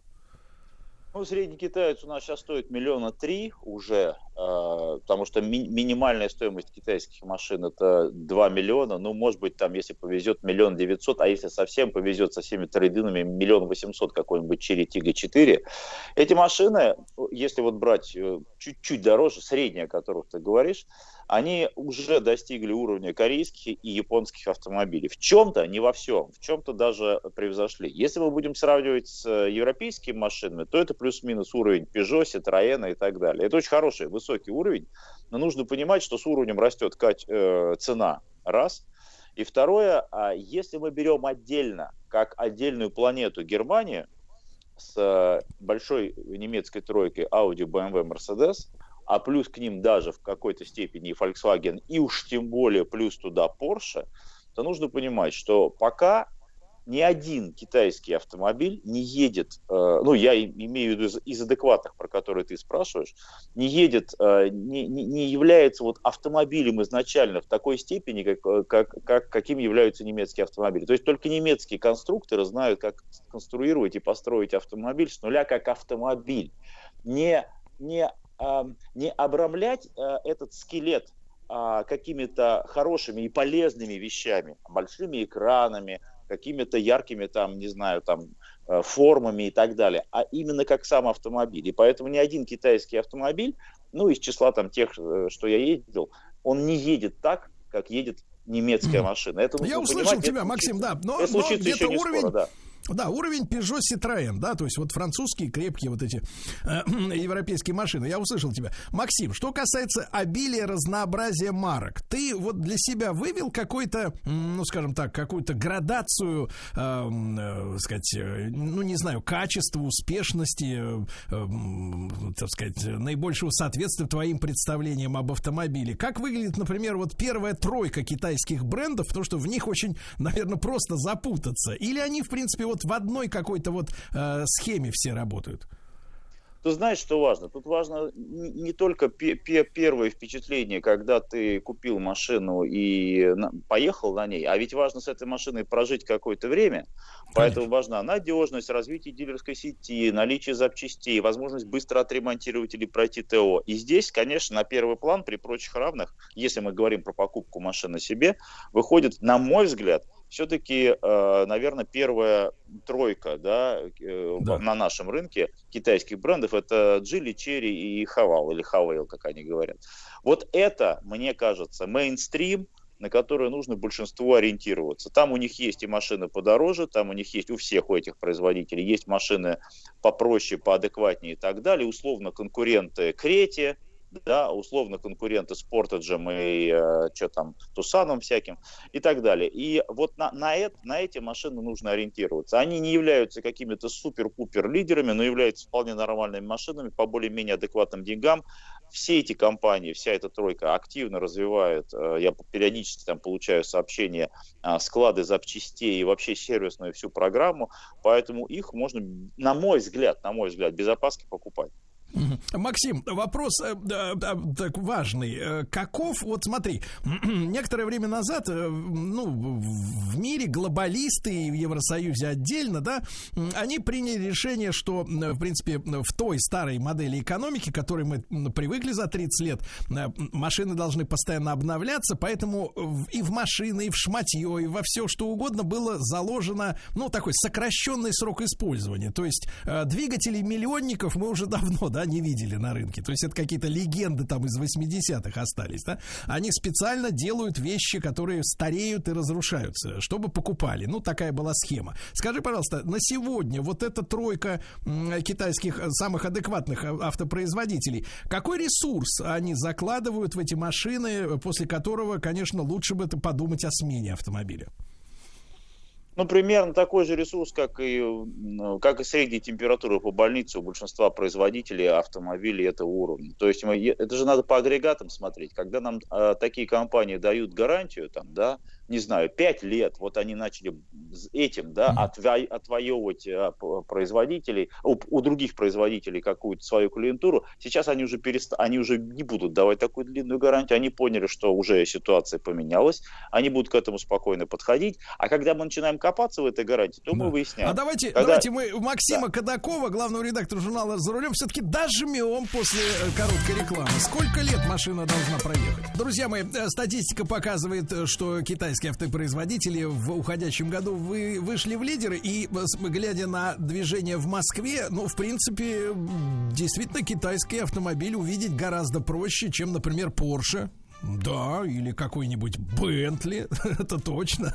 А вот Максим Кадаков, э, главный редактор журнала «За рулем», все-таки добью. Максим, э, тема, сколько же, вот с твоей точки зрения, адекватный пробег, ну вот у трансмиссии, то есть коробка, двигатель э, без проблем, сколько у современного китайца свежего, да, протянет? 100 тысяч, 150, с твоей точки зрения? Вот, да, да, да, да, Сереж, смотри, я просто мысль доведу, да, и когда ты берешь длинную гарантию на китайскую машину и начинаешь копаться в ней, то оказывается, что вот эта длинная гарантия лет 5 5 там, или кто-то 7 давал, только на блок цилиндров да, с наполнением, с, с, э, с, э, с шатунами и с, э, с, с, поршнями, да, и с гвоздями, вот. А все остальное начинается на голову столько-то, на гидроусилитель руля там два года, электрический усилитель руля два года, и на кузов сквозная гарантия там три года и так далее, аккумулятор три месяца. То есть нужно понимать, вот если мы берем конкретную машину, одну из свежих, ну, не совсем китайскую, но как бы изначально это китайскую, «Москвич-3», о которых мы все знаем. Там вот сейчас э, либо э, механическая коробка с мотором 1.5, либо с вариатором. Вот я оцениваю этот вариатор,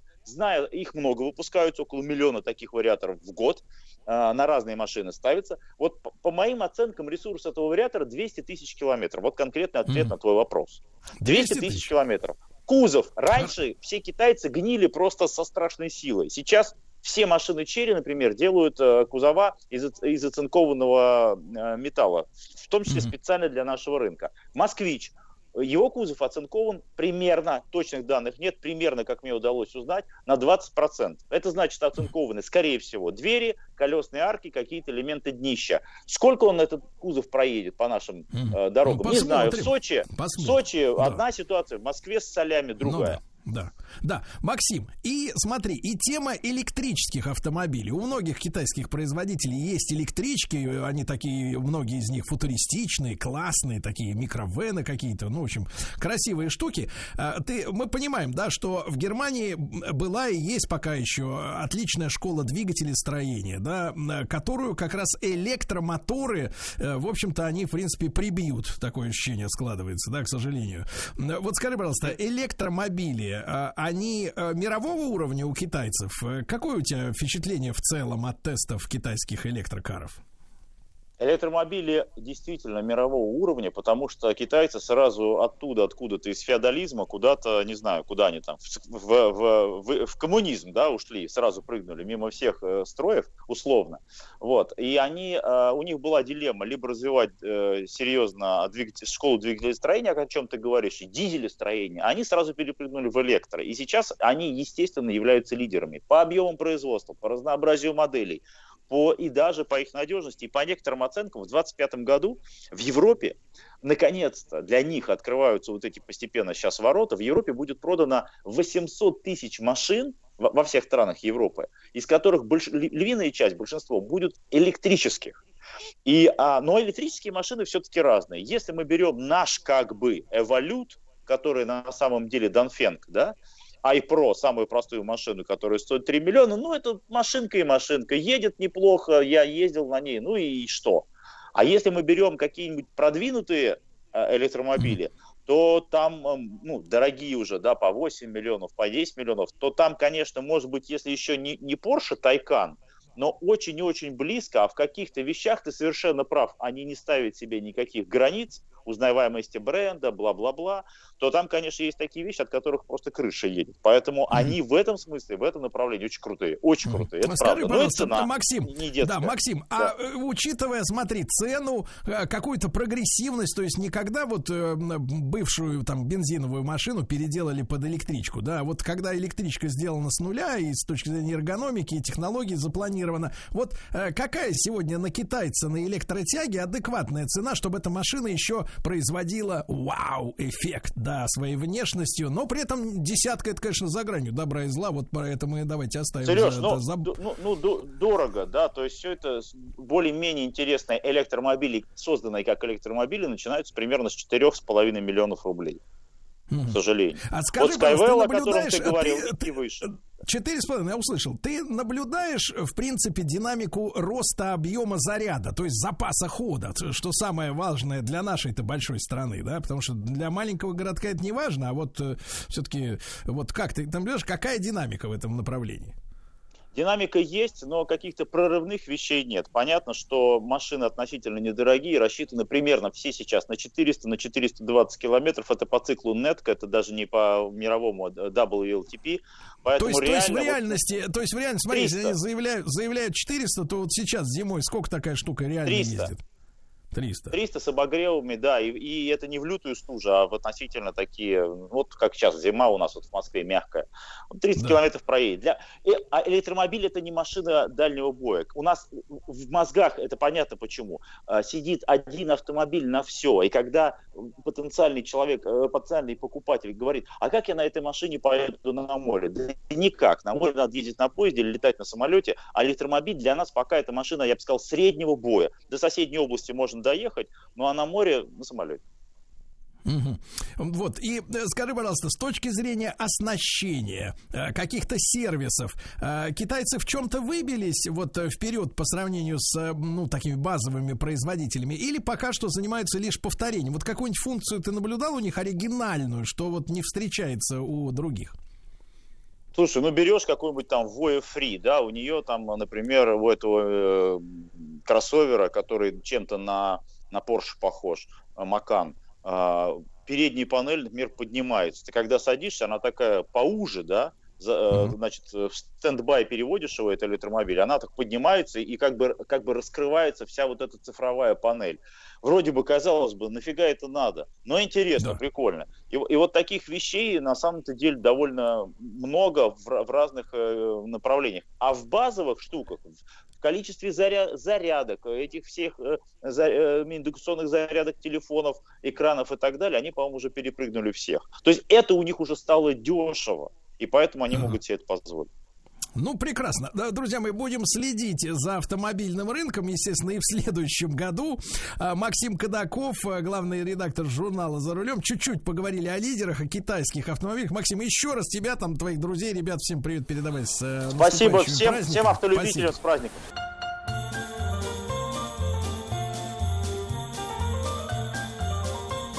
Сергей Стилавин его на маяке.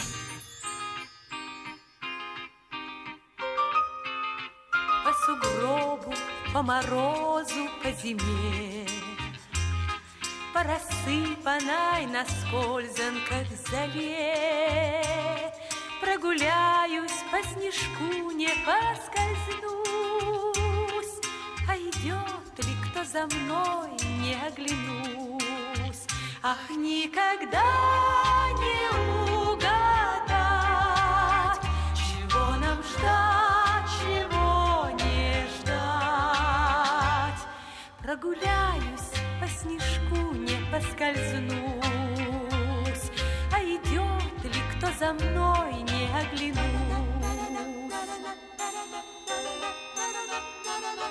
А за мною, как по ниточке за мной, Незнакомец увязался озорной, Догоняет и у самого двора Говорит, что познакомиться пора. Ваше имя отвечаю на беду. Я боюсь, что не запомню на ходу. Не сказал он мне, красавица,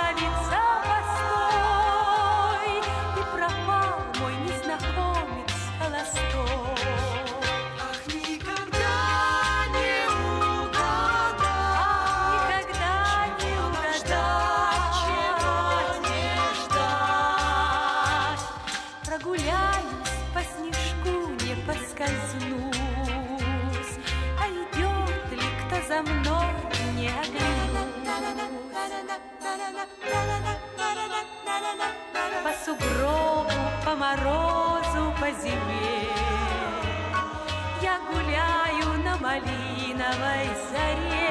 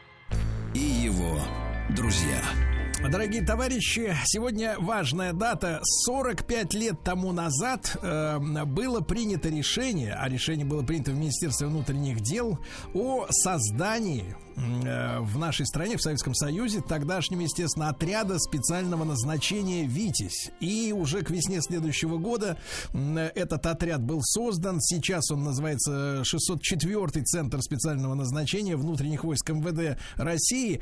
Мы поздравляем всех офицеров, всех тех, кто служит, ветеранов, естественно, с этой важной, наверняка, даты для каждого, кто причастен. Э, Я думаю, что многие наши слушатели знают, по крайней мере, слышали о том, что существует краповый берет знаменитый, да, э, который дают за э, не просто так, а за невероятные испытания, физические испытания духа, силы воли. Вот. И э, поздравляя сегодня отряд «Витязь», хочется поговорить об, о его истории. С нами Роман Олегович Насонов, военный эксперт, член Координационного совета Росгвардии, ветеран боевых действий, полковник запаса и кавалер Ордена Мужества. Роман Олегович, доброе утро. Доброе утро. Да, Роман Олегович, позвольте в вашем лице поздравить всех причастных вот с этим, с этой датой важной, да, от нашей Огромное программы. Спасибо. Да.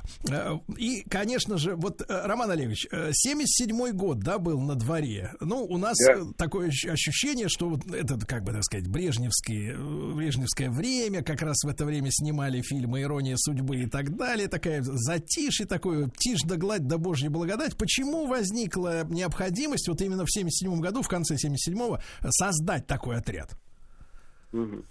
Смотрите, необходимость такая возникла, потому что был достаточно разумный министр внутренних дел генерал армии Щелоков, участник еще Великой Отечественной войны.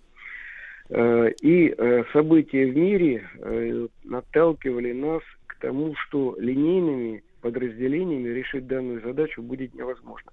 А задача сложилась такая, что на 80-й год была намечена летняя Олимпиада в городе Москве, прежде всего, ну, на территории Советского Союза – и э, накануне этого, за 8 лет, э, в 1972 году, э, были э, во время проведения Олимпийских игр э, захвачены заложники, израильская сборная. В, Мюнхене, да, Мюнхенская Мюнхене, Олимпиада. Совершенно верно, да, был захват заложников, и э, ожидали, что вот может быть, не только может быть, а мы предполагали, что должна быть провокация, должна быть провокация враждебного мира, которая абсолютно точно может вот этот праздник спорта испортить.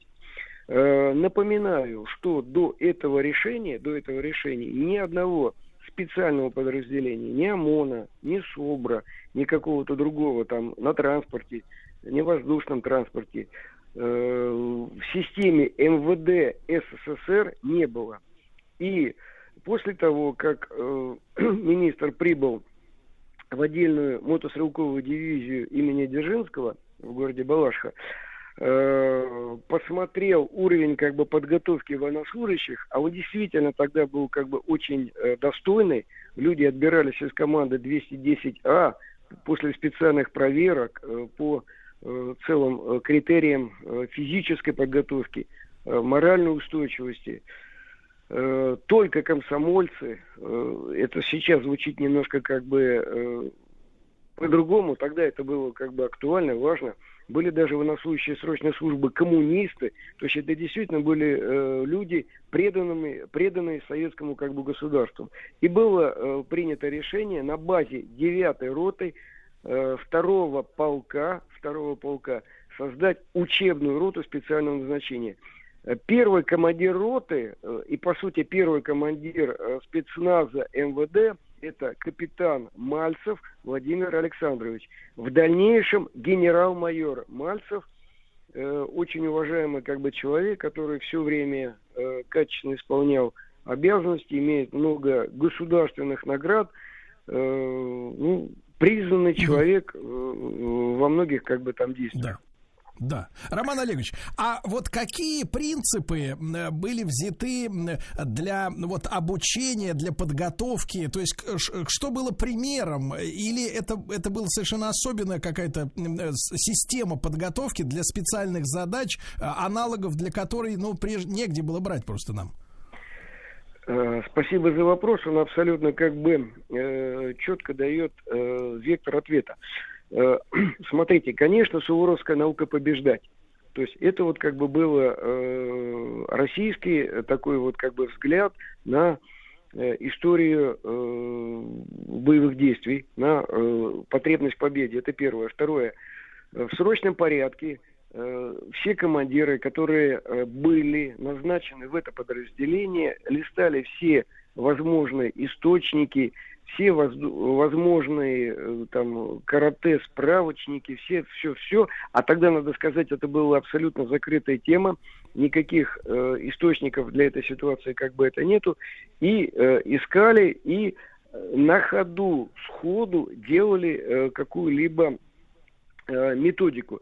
Да, они выезжали как бы в группу Альфа, но тогда это тоже тогда было молодое как бы подразделение, еще не было операции Гром-333, еще не было Кабула, еще не было значит, Афганистана, поэтому опыта тоже как бы подтвержденного, в общем-то, большого не было.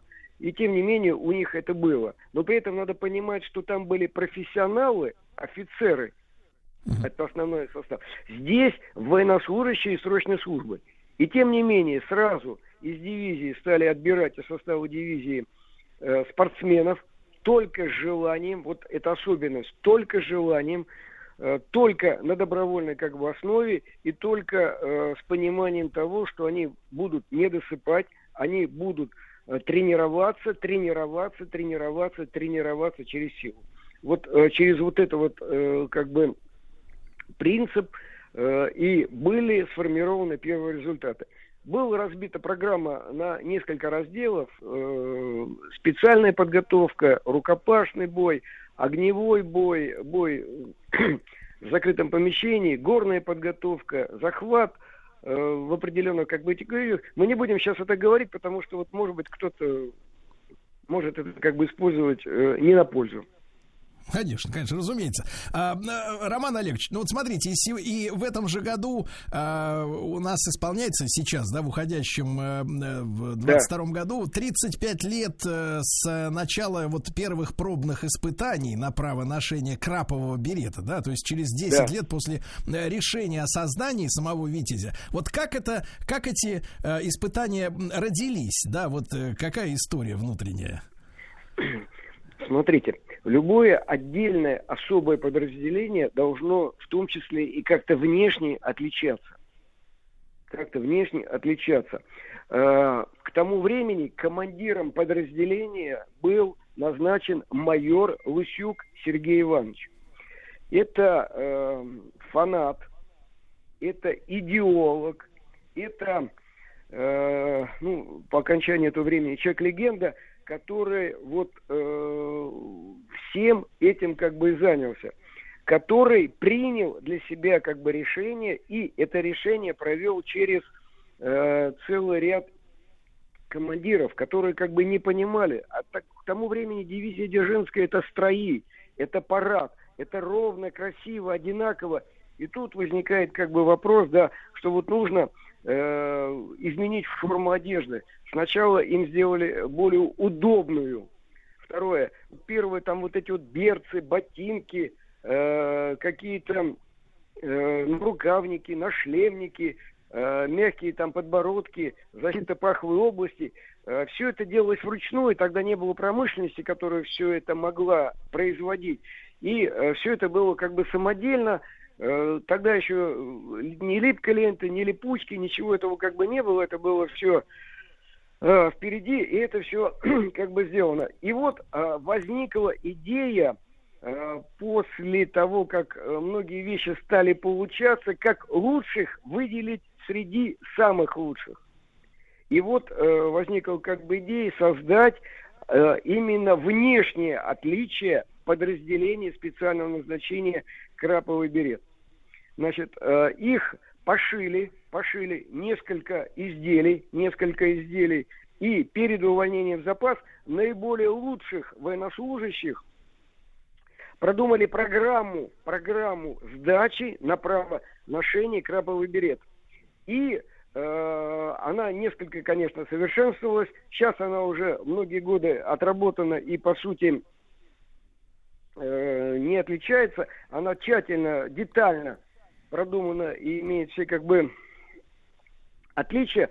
А тогда она была как бы сделана, и наиболее подготовленные, наиболее сильные духом военнослужащие попытались, попытались, и часть из них сдала, и часть из них сдала.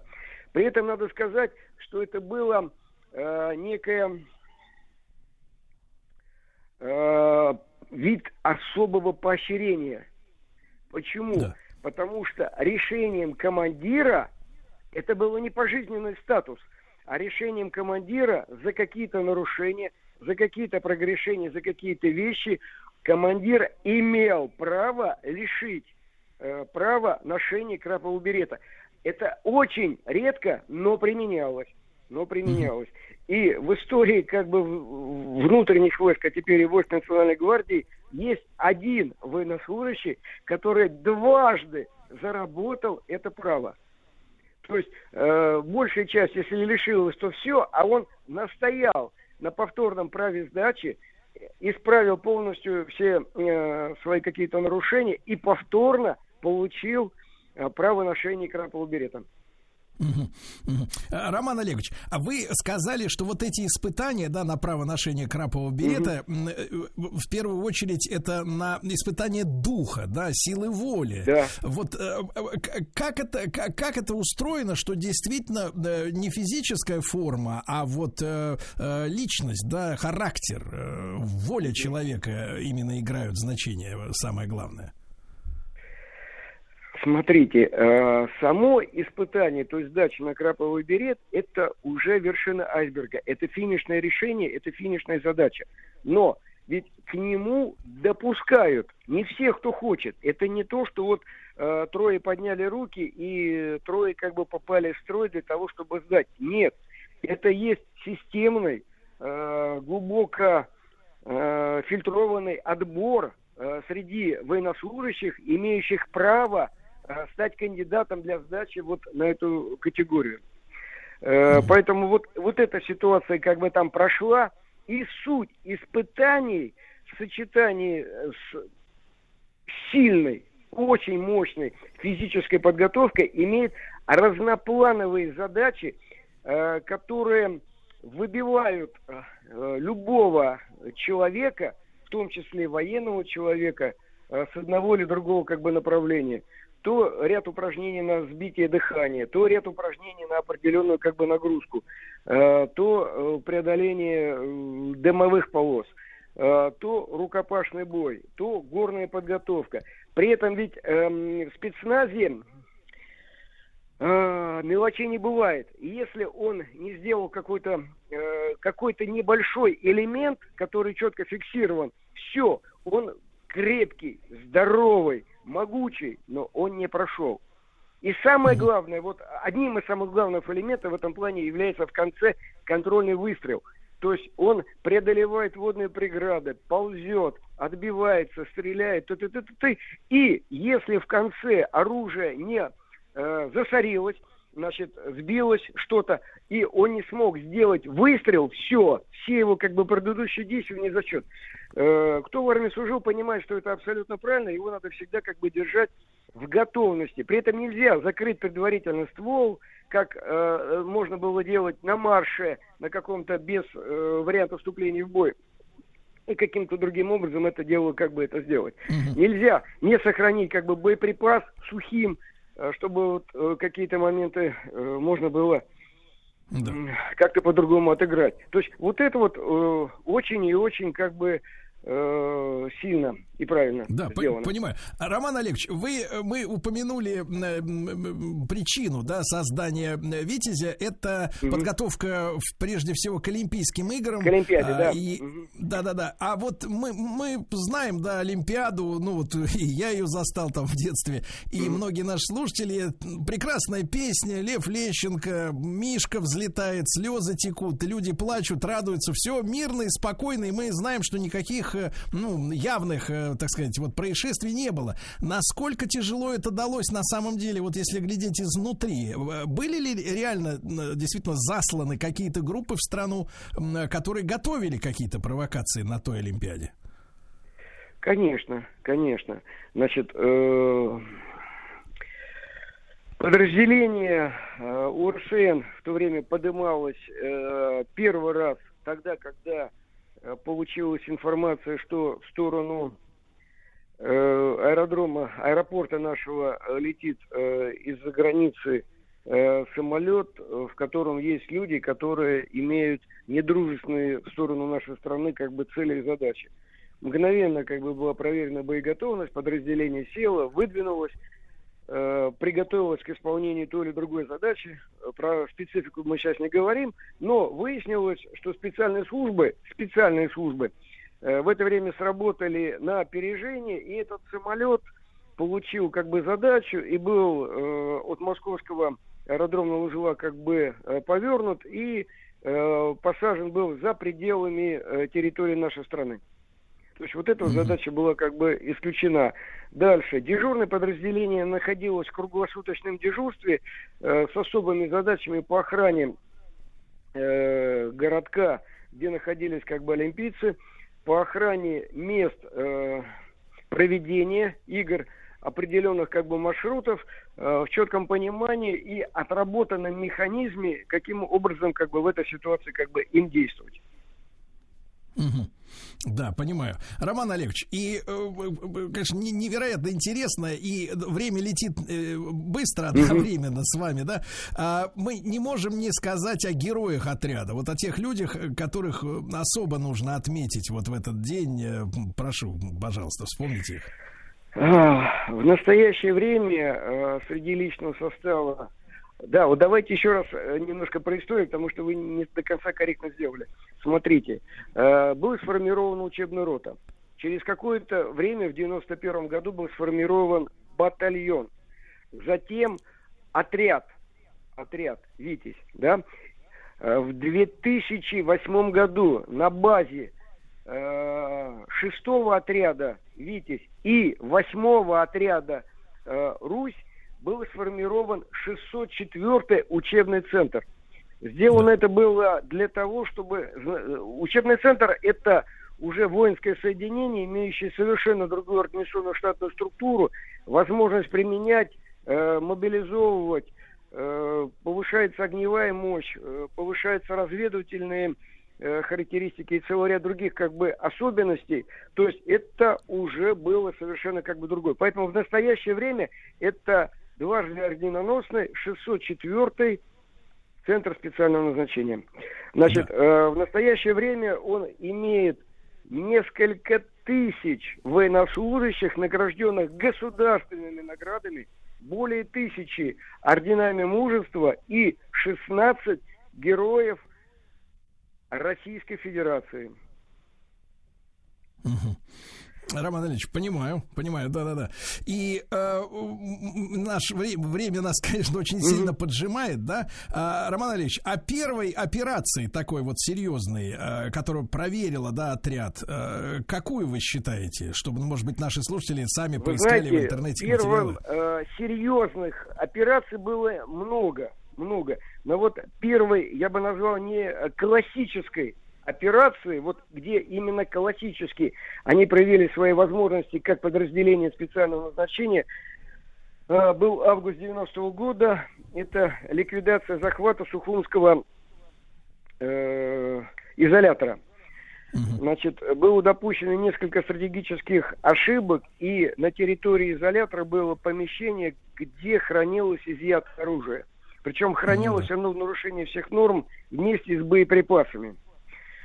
Об этом узнали люди, которые находились в изоляторе, тем, которым грозили большие сроки, и те, которые смогли э, неким образом организовать захват да. э, данного оружия, вооружить э, вот эту как бы толпу, вот эту вот, ну не толпу, а преступников, преступников. Да. И изолятор был, э, а что такое изолятор, вы понимаете, это огромные стены, это решетчатые да, это окна, которые... Крепость. Крепость, крепость, да, да которая да, четко да. предназначена, чтобы не оттуда, да. естественно, не туда не было как бы да. возможности. Роман, Роман Олегович, Роман Олегович, mm-hmm. а, а, а, друг мой, а, спасибо вам огромное. К сожалению, время поджимает. Я думаю, что наши слушатели смогут, а, у них возник, естественно, интерес пос, посмотреть эти материалы об освобождении изоляторов Сухуми. Мы поздравляем отряд специального назначения «Витязь». 45 лет со дня создания. Роман Олегович Насонов, военный эксперт, был с нами в прямом эфире. Спасибо огромное.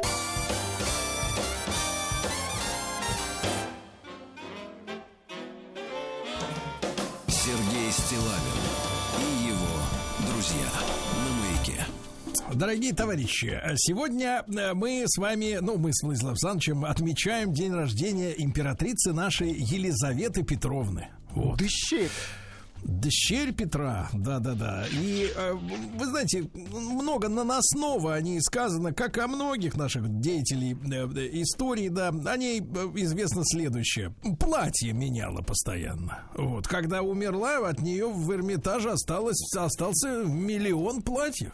Коллекция. кому носить. Mm-hmm. Да, и надо, на, на самом деле заслуг-то у нее немало, надо разобраться. И, конечно, я невероятно рад нашей новой встрече, предновогодней встрече с Дмитрием Алексеевичем Гутновым, профессором Московского государственного университета, доктором исторических наук. Дмитрий Алексеевич, вас с наступающим, доброе утро. С наступающим, Сергей, и с наступающим всех слушателей «Маяка», и в том числе всех, кто сейчас рядом с вами в студии находится. А, да, Значит, 313 э, лет со дня рождения Елизаветы Петровны. Действительно, это так. Значит, э, ну что сказать. Родилась она в 1709 году, 29 э, декабря. Кстати говоря, на следующий день после начала официальных торжеств в Москве по поводу победы под Полтавой – и когда об этом царю сообщили, а торжества были в Москве, а рожала Екатерина, значит, как бы э, в Питере, э, значит, э, Петр остановил шествие, воскликнул, отложим празднество о победе и поспешим поздравить с пришествием в этот мир мою дочь. Говорят, что он ее, что говорят, что Елизавета была любимой его дочерью. Правда, не знаю, правда это или нет. Но надо иметь в виду, что Екатерина стала официальной женой императора только в 1711 году. Поэтому, несмотря на то, что Елизавета была дочерью любимой, э, некоторое время она пробыла в статусе, как ее сестра Анна, а, в статусе незаконно рожденной дочери. И только после того, как состоялась интронизация Елизаветы в качестве императрицы, Елизавета получила статус цесаревны и наследница престола. Вот. А, но надо сказать, что с самого начала ей не везло. Ее же прочили, уже в детстве ее прочили замуж за Людовика XV, ее ровесника, французского короля. По крайней мере, родители очень хотели, чтобы этот брак состоялся. Но все переговоры оказались неудачными. И, кстати говоря, ее учили из-за этого всего двум предметам. А, несмотря на то, что она потом, в общем, подписала указ об основании Московского университета, а, сама Елизавета, значит, училась французскому языку и танцам. И, а, как известно, значит, до ничего никогда не читала. И еще такой интересный факт, даже в зрелом возрасте она, например, не знала, что Англия это остров. Вот. А, общем... Дмитрий Алексеевич, давайте спросим э, честно, какой от этого толк? От, от этого знания? Ну, да, что знаете, это остров. Знаете, Сергей, еще в этих самых, э, как его в Библии от Иоанна э, сказано, сеющий знания сеет скорбь. Вот я своим студентам это говорю, когда им надо двойки ставить. А, Дмитрий Алексеевич, а были ли у Елизаветы Петровны воспоминания об отце? То есть он как папаша-то, вот как, каков был? Э, вы знаете, я чего-то не... Поскольку она ничего не, не читала, то, то, соответственно, она мало чего писала. Э, поэтому сказать вам ее детские воспоминания об отце я не могу. Ну, то есть известен этот факт с ее слов. Когда Петр разругался с Екатериной, и они уже не разговаривали, то она уже поднялась в покое отца, который жил отдельно, и попросила его один раз, это незадолго до смерти Петра, а, значит, отобедать вместе с семьей. И вот тогда, значит, э, вся семья, то есть дочери Екатерина и Петр, значит, совместно обедали, не проронили ни одного слова за время этого разговора, э, обеда. Вот. Значит, э, ну вот в итоге у Елизаветы не сложилось там э, с личной жизнью. Она могла стать женой многих, так сказать, э, первых людей Европы, и Георга Английского, и Карла Бранденбург-Барейтерского и тому подобное. А, значит, один раз брак чуть не состоялся с галштинским принцем Карлом Августом – но, значит, не случилось. И в итоге, э, в общем, неофициальным мужем Елизаветы стал, как вы знаете, казак Алексей Разум, которого мы все прекрасно знаем под именем Алексея Разумовского, э, который, в общем, как бы был простым крестьянином, правда, хорошо пел. А по тем временам а, не было же консерватории. Консерватория, что питерская, что московская, появилась только в середине 19 века, то есть уже в 60-е годы. А, вот. И поэтому хористов набирали, знаете, вот просто ездили по церквям и собирали певчих. И вот таким образом, не помню, по-моему, полковник Вяземский его звали, вот он таким образом нашел этого разума, привез в Питер, э, и там, в общем, начала, начался роман как бы у Елизаветы с Разумовским. Вот. Значит, э, э, ну, относительно переворота. Значит, да, да. Что тут можно сказать? А, вообще-то говоря, Елизавета была безобидна в политическом плане, поэтому как бы она не стремилась к власти. И в какой-то степени это уберегло ее от э, неприятностей. При э, императрице Анне Иоанновне, а потом этой самой Анне Леопольдовне, несмотря на то, что за ней следили, конечно, но как бы каких прямых репрессий в ее отношении не было. Вот. Э, вокруг нее даже сложился кружок э, людей, там, которые с, э, с ней, так сказать, тесно общались.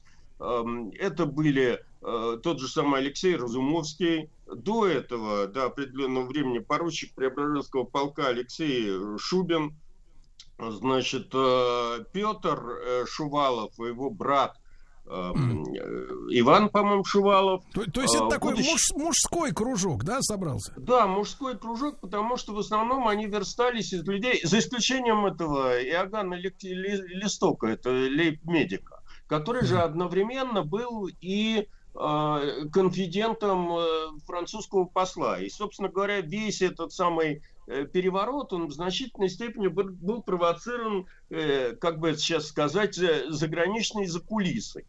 То есть это вмешательство, что... вмешательство во внутренние дела Российской абсолютно, империи. Абсолютно. Вот, вот как бы, значит, вот этот вот стереотип до сих пор в, в западной политике гуляют, они до сих пор, значит, считают, что изменить политику России можно только с помощью какого-нибудь дворцового переворота. Вот. Mm-hmm. И тут а в этом смысле, самом... Дмитрий Алексеевич, э, в этом смысле важный вопрос. Хорошо, Листок был, как вы говорите, конфидентом, а сама, да. так сказать, Елизавета Петровна какие-то обязательства перед французами имела, с, вашей точки зрения, после нет, того, нет, как... Нет, нет, э, она не имела. Во-первых, она была под колпаком, это все она прекрасно знала э, ей сообщали офицеры, значит, там, гвардейских полков об этом всем деле. А э, дело в том, что там разразилась война как раз в период э, Анны Леопольдовны за австрийское наследство. И французы, которые доминировали в Европе в это время, они посчитали, что а политика внешняя русская, что Анна Иоанновна, что Анна Леопольдовна, была проавстрийская. Э, Анна Иоанновна даже предполагала направить в помощь Марии Терезии, которая там, значит, была в это время в критической ситуации, целый корпус русской армии. Так вот, французы посчитали, что изменение русской внешней политики логичнее, то есть она сможет произойти, если, значит, произвести какую-нибудь там революцию на русском престоле. И вот они и стимулировали этого листока готовить этот переворот. Причем, опять же, вся эта история была очень хорошо известна. И Анне Леопольдовне об этом, значит, как бы э, сообщали противники, то есть австрийцы и прусаки. Поэтому, в общем, это такой э, секрет Полишинеля был. И даже был известный разговор между Анной Леопольдовной и Елизаветой Петровной, когда во время одного из тогда эти встречи знати назывались уже не ассамблеями, а куртагами. И вот, значит, эм, во время одного из таких куртагов, прервав карточную игру, Анна Леопольдовна, э, значит, держа в руках письмо австрийского посланника, пригласила Елизавету в соседнюю комнату и о чем-то с ней говорили. И ни, никто не знает, о чем они говорили, это все, естественно, не протоколировалось, но в конце концов обе женщины вышли взволнованными, и это все отметили присутствующие, и это стало, видимо, толчком дворцового переворота. После этого... Дмитрий Алексеевич, переворот... а вот это, вот это интересное э, дело, да, все знали о том, что переворот э, готовится, и тем не менее он удался. Как вы думаете, благодаря каким, так сказать, вот сильным ходам? Ну, э, во-первых, благодаря слабости этой всей брауншвейской династии, у которой были там разные нестроения, если, если я сейчас начну рассказывать о взаимоотношениях этой семьи, это, конечно, очень по вашей программе очень актуально, но отведет нас от темы нашего рассказа. Но, во-вторых, э, вы понимаете, Елизавета Петровна пользовалась большой популярностью в армии в гвардии. И не потому, что она была какая-то воинственная и тому подобное, а потому, что она а, была наследницей Петра, и в глазах этих всех э, офицеров, которые, э, часть которых либо помнила, либо жила на традициях вот Петровских побед, она была, э, ну, как бы непосредственным продолжателем дела Петра. Ведь не случайно же лозунгом этого самого переворота была борьба с немецким засильем. Вот. А немецкое засилье это вот это вот брауншвейское семейство. Вот.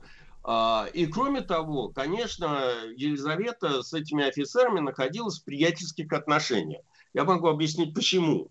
Потому что до появления военной страховой компании, которая сейчас, как известно, страхует риски наших военных, по крайней мере до революции, основные, так сказать, риски страховали как бы не государства до Первой мировой войны, а полки сами. И поэтому э, львиная часть зарплаты офицеров, которые и по тем временам были как бы довольно значительными, они уходили не в карман офицерам, а э, в страховые кассы при этих полках. За этот счет э, содержались вдовы, сироты, раненые и тому подобное. До Павла Первого, по крайней мере. Вот.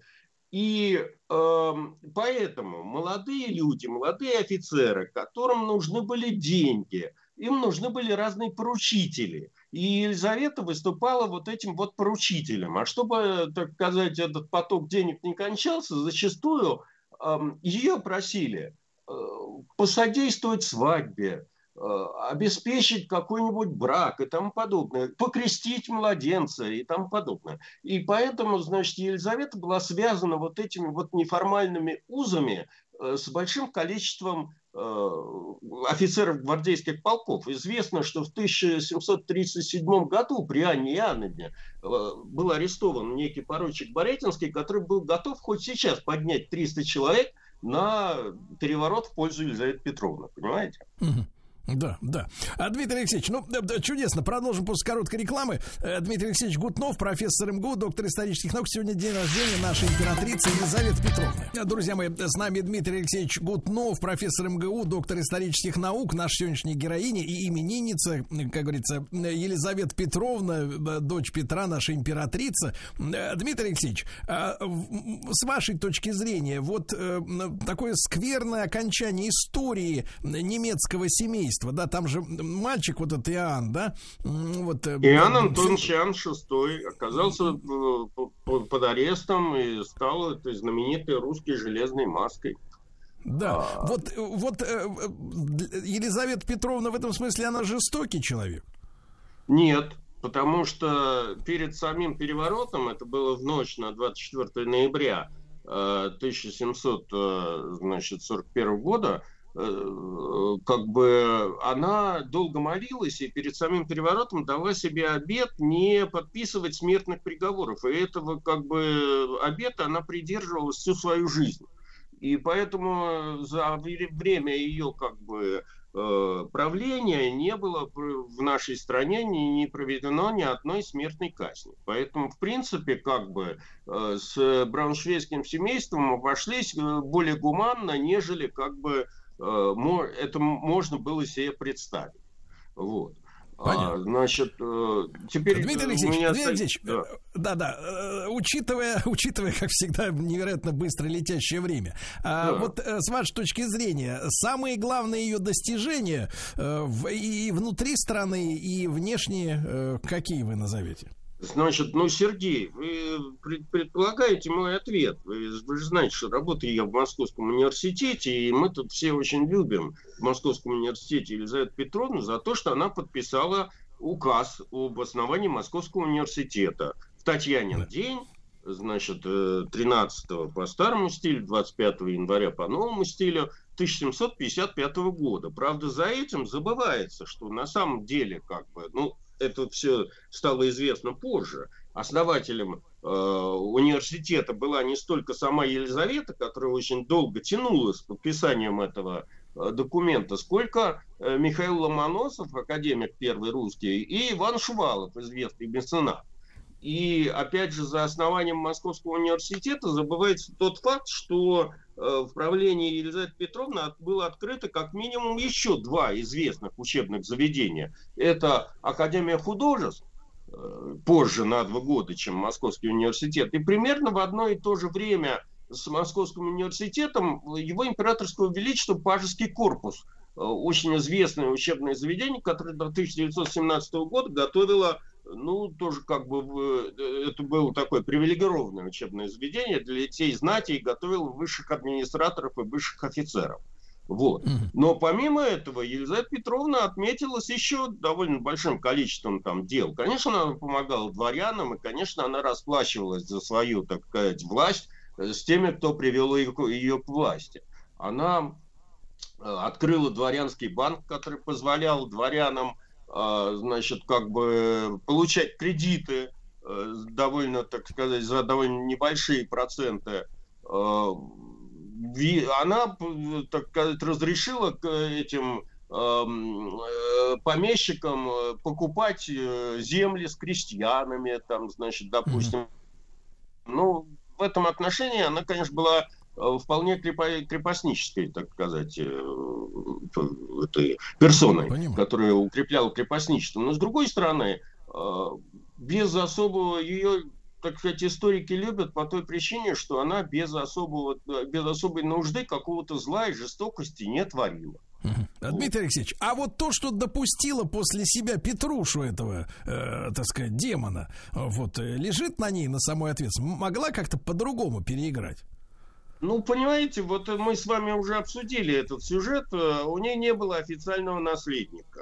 И поскольку, так сказать, муж у нее был как бы вроде как не, не, не, не совсем законный, то произошедшее, то вроде как э, от этого брака происходящая дочка якобы личность, которая никем не подтверждена, она не могла претендовать на престол. Поэтому ей ничего не оставалось, как искать наследника на стороне. Естественно, ее внимание было обращено на семью ее сестры Анны.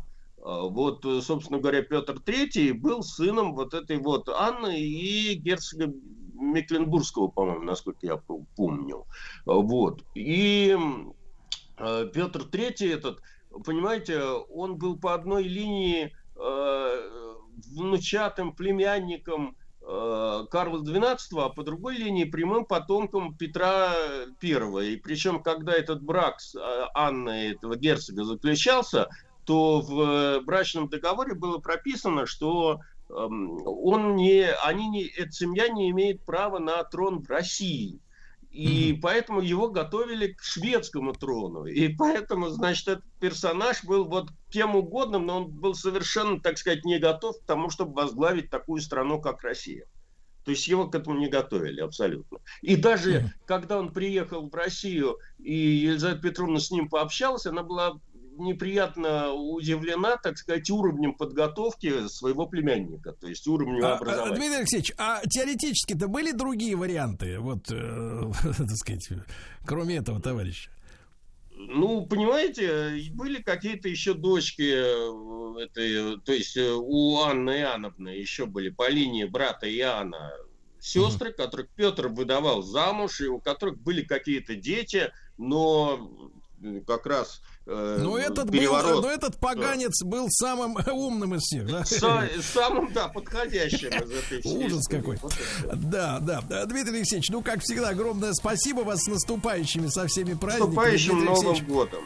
Да, Дмитрий Алексеевич Гутнов, профессор МГУ. Сегодня немножко Елизавета Петровна поговорили.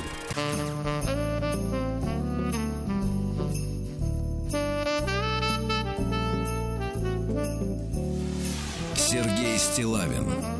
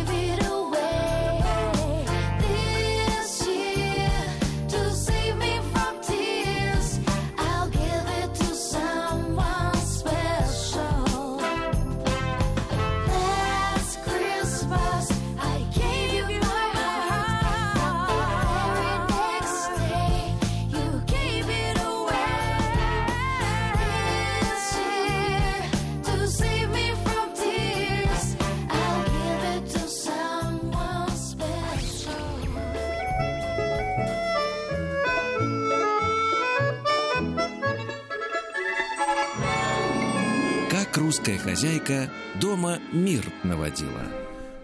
Да, дорогие товарищи, вы не ослышались. Олеся Рыбинская, сказкотерапевт, консультант по методу комплексной сказкотерапии, специалист по песочной игровой терапии. С нами вновь сегодня в предновогоднем эфире. Олеся, доброе утро. Доброе утро, Сергей. Олеся, я очень рад, что вы одумались. Потому что, конечно, в прошлый раз вы э, что делали? Писа- пи- пи- пиарили современных авторов. Может быть, вы с ними чаевничаете.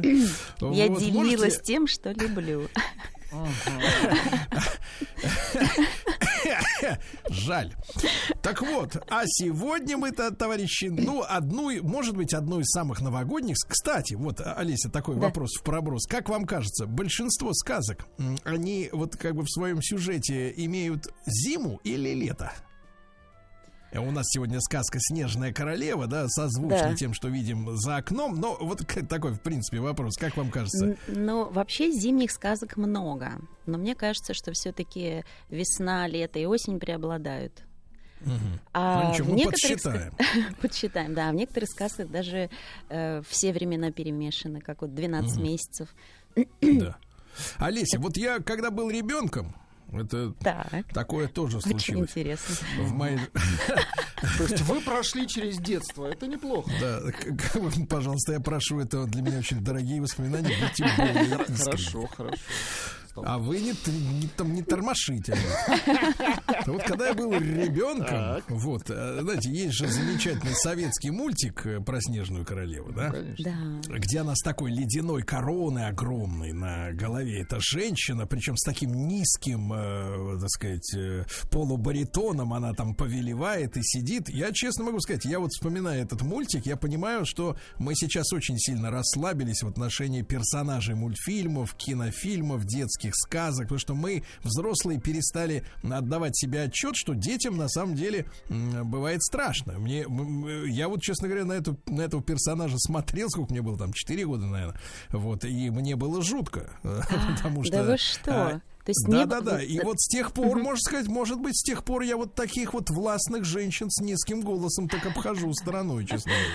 Которые все в белом. Хотя- Хотя, может быть, и заложенные были и правильные, как бы эти- этим мультиком э, сте- стереотипы поведения. А, Вы знаете, здорово, что мы начинаем разбор сказки именно с этого персонажа. И мне очень хочется сначала сказать в защиту Снежной королевы пару слов. Хотя, конечно, она у нас отрицательный герой. А, И, как я уже всегда говорю, что всегда должна быть мера. И что такое, кто, что это за персонаж, да, кто она такая.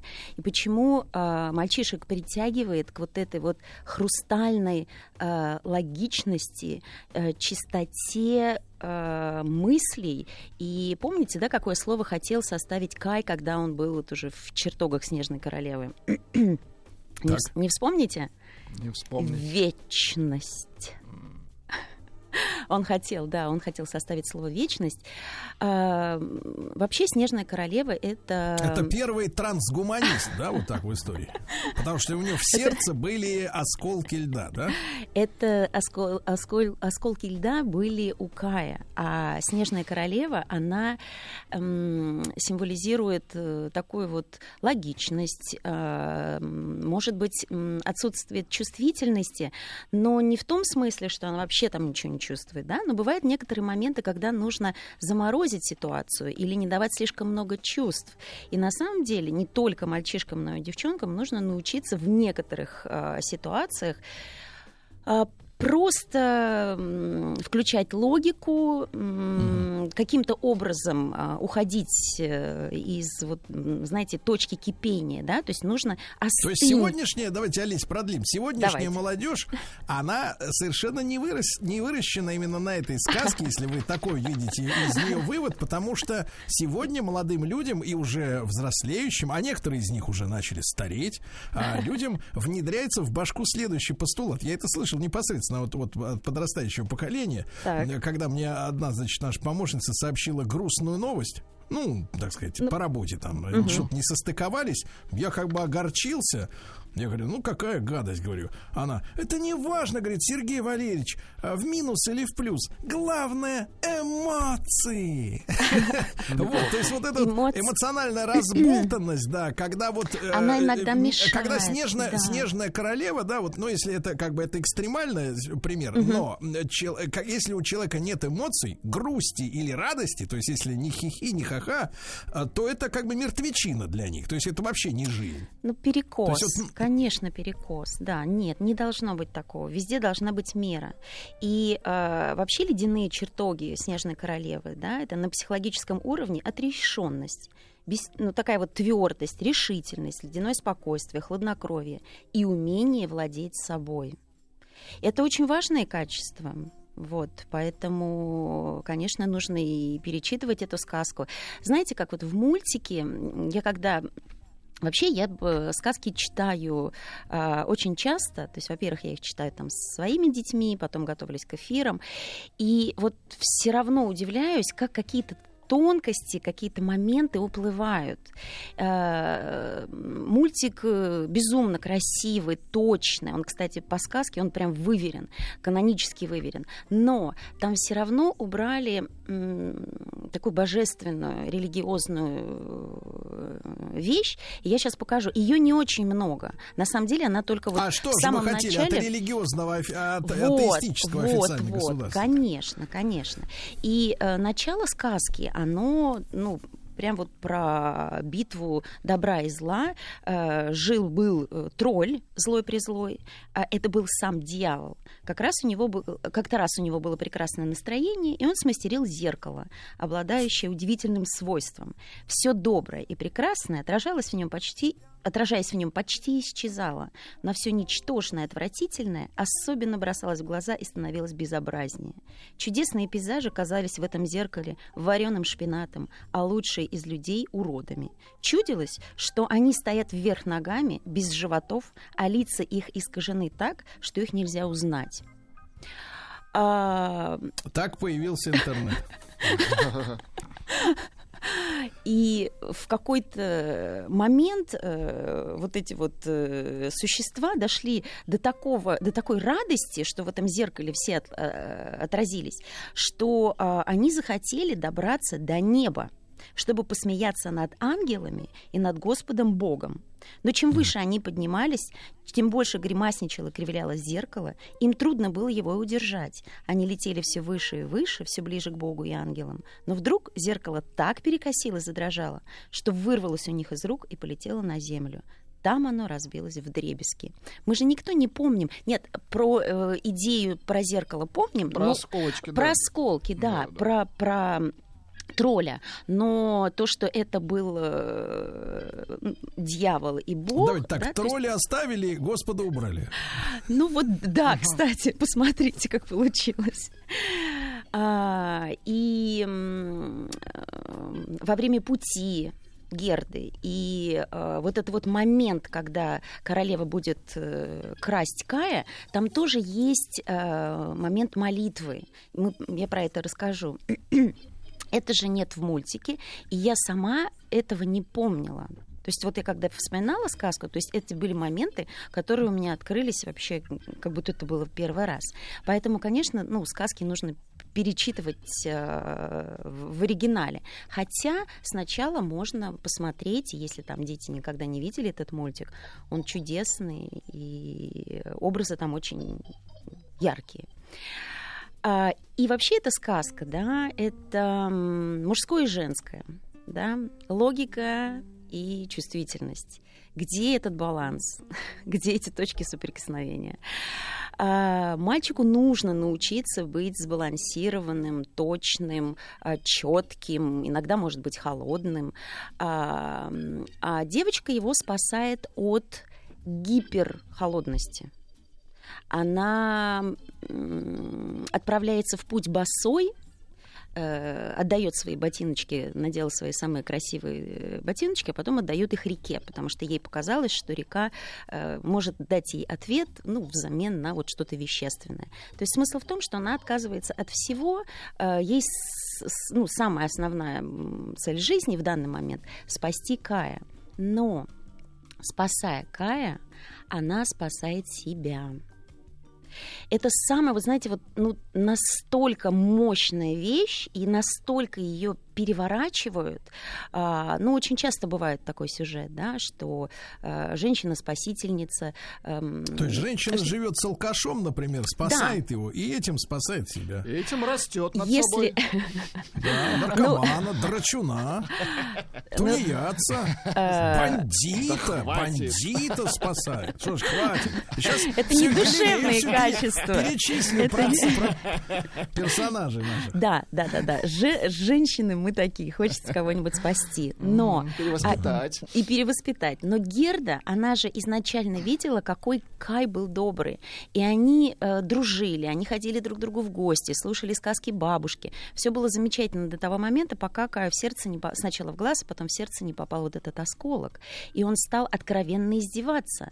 Он стал смеяться над розами, которые они вместе посадили. Стал а, передразнивать бабушку за ее спиной. И вообще он очень здорово показывал других людей, э, ну, с такими, знаете, как, одно дело пародировать, а другое дело высмеивать их какие-то слабости. Угу. И вот этот мальчишка... Есть хорошее слово «глумиться». Ну глумиться, вот, да. да, да, понимаете? После то есть Твиттера это... он стал другим. Смотрите, сколько много... В эту же сказку можно вложить очень много современного. И да, э, поэтому здесь, эм, ну, как бы сказки, они вообще на, на все времена, это уникальная какая-то э, сбор вот информации, которую можно переложить или изменить под любого человека, под любое, э, не знаю, э, время, отношения. Поэтому да, да. Как... И самое интересное, что вот я про Твиттер не думала, когда читала эту сказку. У вас эта идея пришла. И, и я говорю, да, очень подходит. Прям то, что надо. А, Герда знала, что Кай хорошие, добрые, и что там есть что спасать. Где-то внутри, в глубине. Да, да. А, она помнила то время, когда они были вместе. Она помнила их отношения. Поэтому это не то, что она увидела. Вот не тут, знаю, кстати, э, Олеся, тут да. и происходит какой-то странный перекос в реальности. Потому что они вместе раньше были, и она его видела хорошим. Так. А наши женщины, когда знакомятся с алкоголиком, наркоманом, бандитом, тунеядцем, они их не знали. Они выбирают не было именно прекрасных отношений. Да. Нет, да, она ну... начинает его перевоспитывать с нуля. Не знаю, что вообще получится из этого что-то или нет. Эм, ну, не соглашусь, потому что даже вот э, все вот эти ипостаси, кого вы перечислили, они стараются быть э, приличными, когда они встречают э, достойную женщину, когда они влюбляются, и это помогает им, ну, может быть, держать себя в руках какое-то время, да. Вот кто вот, очень часто жалуется, что вот вы знаете, вот э, в начале он был такой обходительный, mm-hmm. такой mm-hmm. умный, такой разносторонне развитый, развитый. Вот что произошло. Поэтому обычно все знакомятся, и точки соприкосновения бывают именно э, ну, в какой-то хороший период.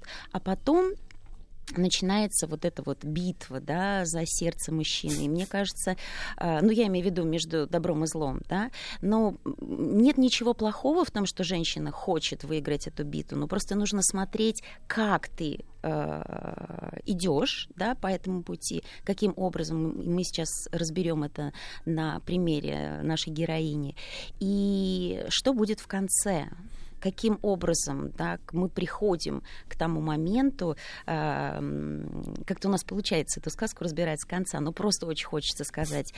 Э, помните тот момент, когда э, Герда приходит, преодолев просто миллион трудностей, она приходит все-таки во дворец, и Кай говорит, иди отсюда. Uh-huh.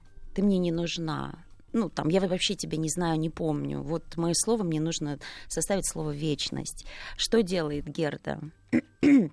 она не вытаскивает меч, да, она не, не начинает там уговаривать или... Огнемет. Ну, разные технические, да, приспособления. Uh-huh. Она плачет. Она говорит, я ничего не могу сделать. Вот я свой путь прошла, теперь опять это все только к Богу. Если получится, да, вот если мои старания настолько сильны, что ради этого человека я преодолела миллион испытаний, а, он может вернуть мне этого человека. И слеза, горькая, соленая слеза падает ему э, на щеку, по-моему, не помню.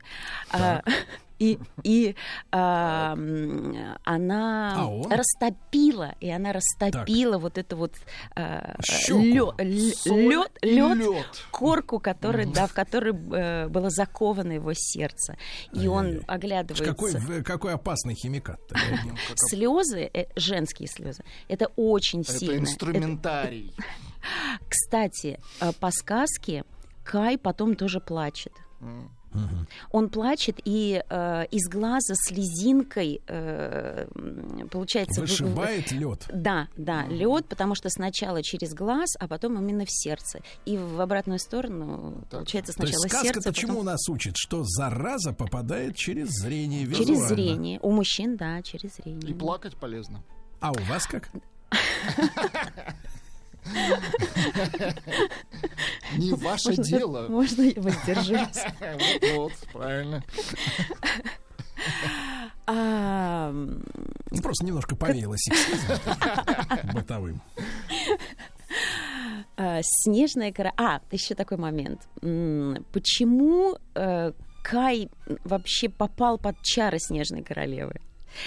Эм, помню прям отрывок из мультика, они сидят э, в маленькой комнатке, э, по-моему, там камин, что ли, был, не знаю, вот почему-то ощущение вот огня, а, э, звук потрескивания, да, вот... Ага. И бабушка сидит с детками и рассказывает, что вот есть снежная королева, что вот за окном пурга. И э, Герда спрашивает с ужасом, «А, она к нам не придет, а, Кай? Да я ее на печку посажу. Вот это вот такое вот эм, э, такая бравада, да, то есть снежная королева — это мощь, это сила, это мальчишка.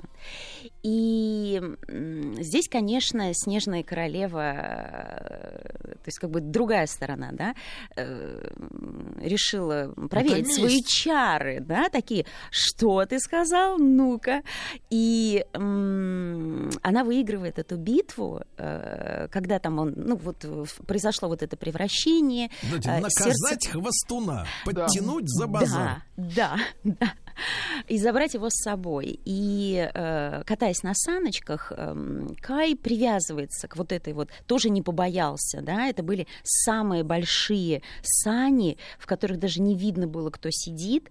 Э, изначально было понятно, что они какие-то необычные, от них веет холодом, но он ничего не боится, то есть это такая вот смелость, э, такой риск, который иногда бывает у, у подростков, ну и не только у подростков, да, а, что вот все равно, что произойдет, да, вот мне, мне хочется рискнуть. То есть там много таких вот тонкостей, и когда... Эм, мы читаем сказки с подростками и со взрослыми тоже э, людьми, они видят э, вот эти вот э, тонкие моменты, которые отзываются в их сердце.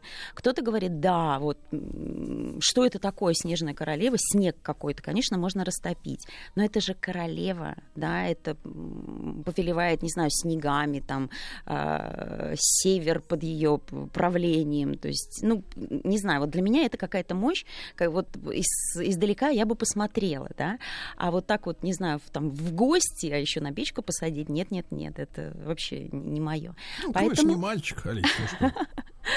Женщина, мать. Олеся Рыбинская, сказка-терапевт. Вот сказка-терапевт, наверное, королева испугалась бы. А особенно консультант по методу комплексной сказкотерапии, специалиста по песочной. Вот, мы же лед песком посыпаем. Ваша тема.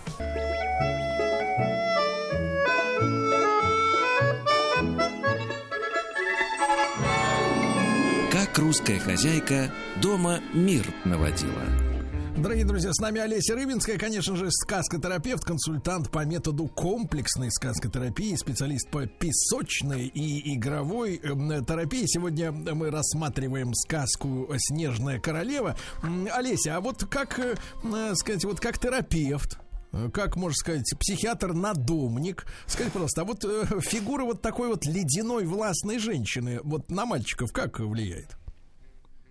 Если это в детстве, так сказать, вот, а, а, оказало, оказало влияние. Притягивает Но есть наоборот? визу- Ну да, есть, есть визуальный образ, на, а есть просто восприятие. Поэтому здесь, ну, как мы уже говорили, да, что а, это скорее символ вот такой вот логичности, м, восприятия, может быть, эмоциональность. Вот Ну, на вот- фоне, вот- на фоне снежной королевы, хорошо. Э, вот женские как раз вот несдержанности, истерики, э, вот эти все хихи-ха-ха, а потом слезы. Как это воспринимается, когда вот ты видишь, что Ну вот может же быть нормально?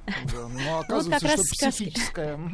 Сказки как раз учат э, вот этому балансу, и что а, Герда тоже соприкасается со Снежной Королевой, да, то есть она знает, что может Снежная Королева принести, но она все равно отправляется в путь, и м, просто мы с эмоциями справляемся по-разному, да, женщины и мужчины. То есть если мужчине нужна вот такая вот логика, то а, женщине, ну вот по этой сказке, я, я опираюсь только на эту сказку, хотя есть еще другие, милосердие, доброта, желание помочь, спасти, вот это все помогает а, уравновесить наши эмоции. Не м, логикой, да, и замораживания ситуации. Нет, то есть если эмоция пришла, женщине очень сложно а, в этот момент э, убрать эмоцию, включить разум вот прям на 100%, хотя в обычной ситуации, я думаю, что каждая бы женщина справилась, и женщины тоже есть разные. И вот путь Герды, он показывает, э, с какими препятствиями э, встречается девочка для того, чтобы э, совладать со своими эмоциями. Самое первое, она очень боится, что Кая больше нет. Это такое вот неверие да, то есть его нет, я никогда его больше не увижу, но солнечный свет, ласточки, все говорят ей, он есть, верь и сделай все, чтобы доказать, что ну, сначала нужно попробовать, то есть смысл в этом. Конечно, да, может получиться, может не получиться э, в конце спасти человека, но Нужно, по крайней мере, попробовать. И э, Герда отправляется в свое путешествие. Самое первое, она э, на лодке плывет по реке, даже ей кажется, что это все хорошо, безопасно, но в какой-то момент понимает, что и вокруг красивые виды, но в какой-то момент понимает, что ну, так всегда нельзя, просто плыть по течению тоже нельзя, да, то есть жен- женская вот эта э, способность изменяться, плыть по течению, обходить острые углы, а, да, это очень важно, но в какой-то момент тоже нужно понять, да, что ты хочешь и что, куда нужно направить. ам, А вот очень интересный вопрос, кстати говоря, Алисия. А Да. вот а действительно сегодня женщинам ведь впаривают, что там нельзя быть в зоне комфорта, надо расти над собой, нельзя останавливаться. А если вот человеку комфортно вот плыть, вот плывет и плывет. Но здесь даже не Ну. про зону комфорта, а про то, что ам, женщина за всю свою жизнь, она постоянно меняется. Зачем? А, а потому что, чтобы помочь, нужно... м, То есть не- мужчина — это каркас. Так. То есть это такая основа, которая Так его не должно надо быть... ломать-то, каркас-то. Да, не надо ломать. И нужно быть очень мягкой, изменяться и э, обходить острые углы, да, как вода камень точит. Жидкий терминатор, да? Для каркаса. Да, А, такая притча была, что вода омывает камни и превращает их э, в очень красивые там скульптуры. И когда человек спросил у воды, как же ты это делаешь, она говорит, я глажу, вода говорит, я глажу, а ты рубишь. Ты хочешь изменить стамеской, а я глажу, но очень долго. Поэтому женская суть, она ну, такая. Да, бывают разные моменты. Да, женщина тоже иногда э, должна сказать, да, что ей там что-то не нравится, что э, какая-то ситуация вышла из-под контроля, и так с ней нельзя. Но э, вообще все изменения, они, конечно, должны быть подобны воде. И через какое-то время она встречается, а, не встречается, она видит маленький красивый уютный домик, да, это символ дома, символ очага, который притягивает э, девочку. И выходит старушка, которая была немножко волшебницей, давно хотела, чтобы у нее была такая маленькая красивенькая девочка, узнает историю Герды и эм, накладывает на нее чары, чтобы она забыла про своего Кая и побыла вот в этом э, иллюзорном, красивом, спокойном мире. То есть, получается, тоже вот в зоне комфорта долго-то нельзя быть, да? Да, нужно отдыхать, нужно напитываться. Там м- долгая такая история, там, как каждый цветок э, разговаривал с Гердой, но через какое-то время нужно понимать, каков твой путь, куда ты идешь. То есть она направилась куда-то. Часто бывает у женщины, что на своем пути мы отвлекаемся и э, вообще забыли, да, куда, куда шли, шли, какое куда направление. И это, это тоже Шла такой... за луком. А купила петрушку, а? Вот сюжет. А иногда... Нет, а ничего нужно... не купила, пошла отлежаться в спа-салон. А, нужно себя, э, нужно давать себе отдых, нужно себя баловать, но все равно нужно понимать, в каком направлении мы идем, не забываться. А каждая женщина должна куда-то идти? Ну, мы же все куда-то идем. Есть такие, правильно? которые просто хорошо мы... дома, э, чтобы вот не вымешивало. Ну, а это говорят, нет, ну а это же тоже. стенах я гнию. Все нет, должны нет, идти нет. за всех... братом.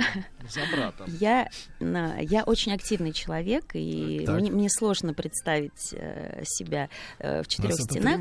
Я, я 9 лет сидела так. в декрете. 9 а, лет. Нет, 9. было много и да, с детьми. нам за это, да? Нет, нам, нам, нет, с, мне с было Владиком. очень хорошо.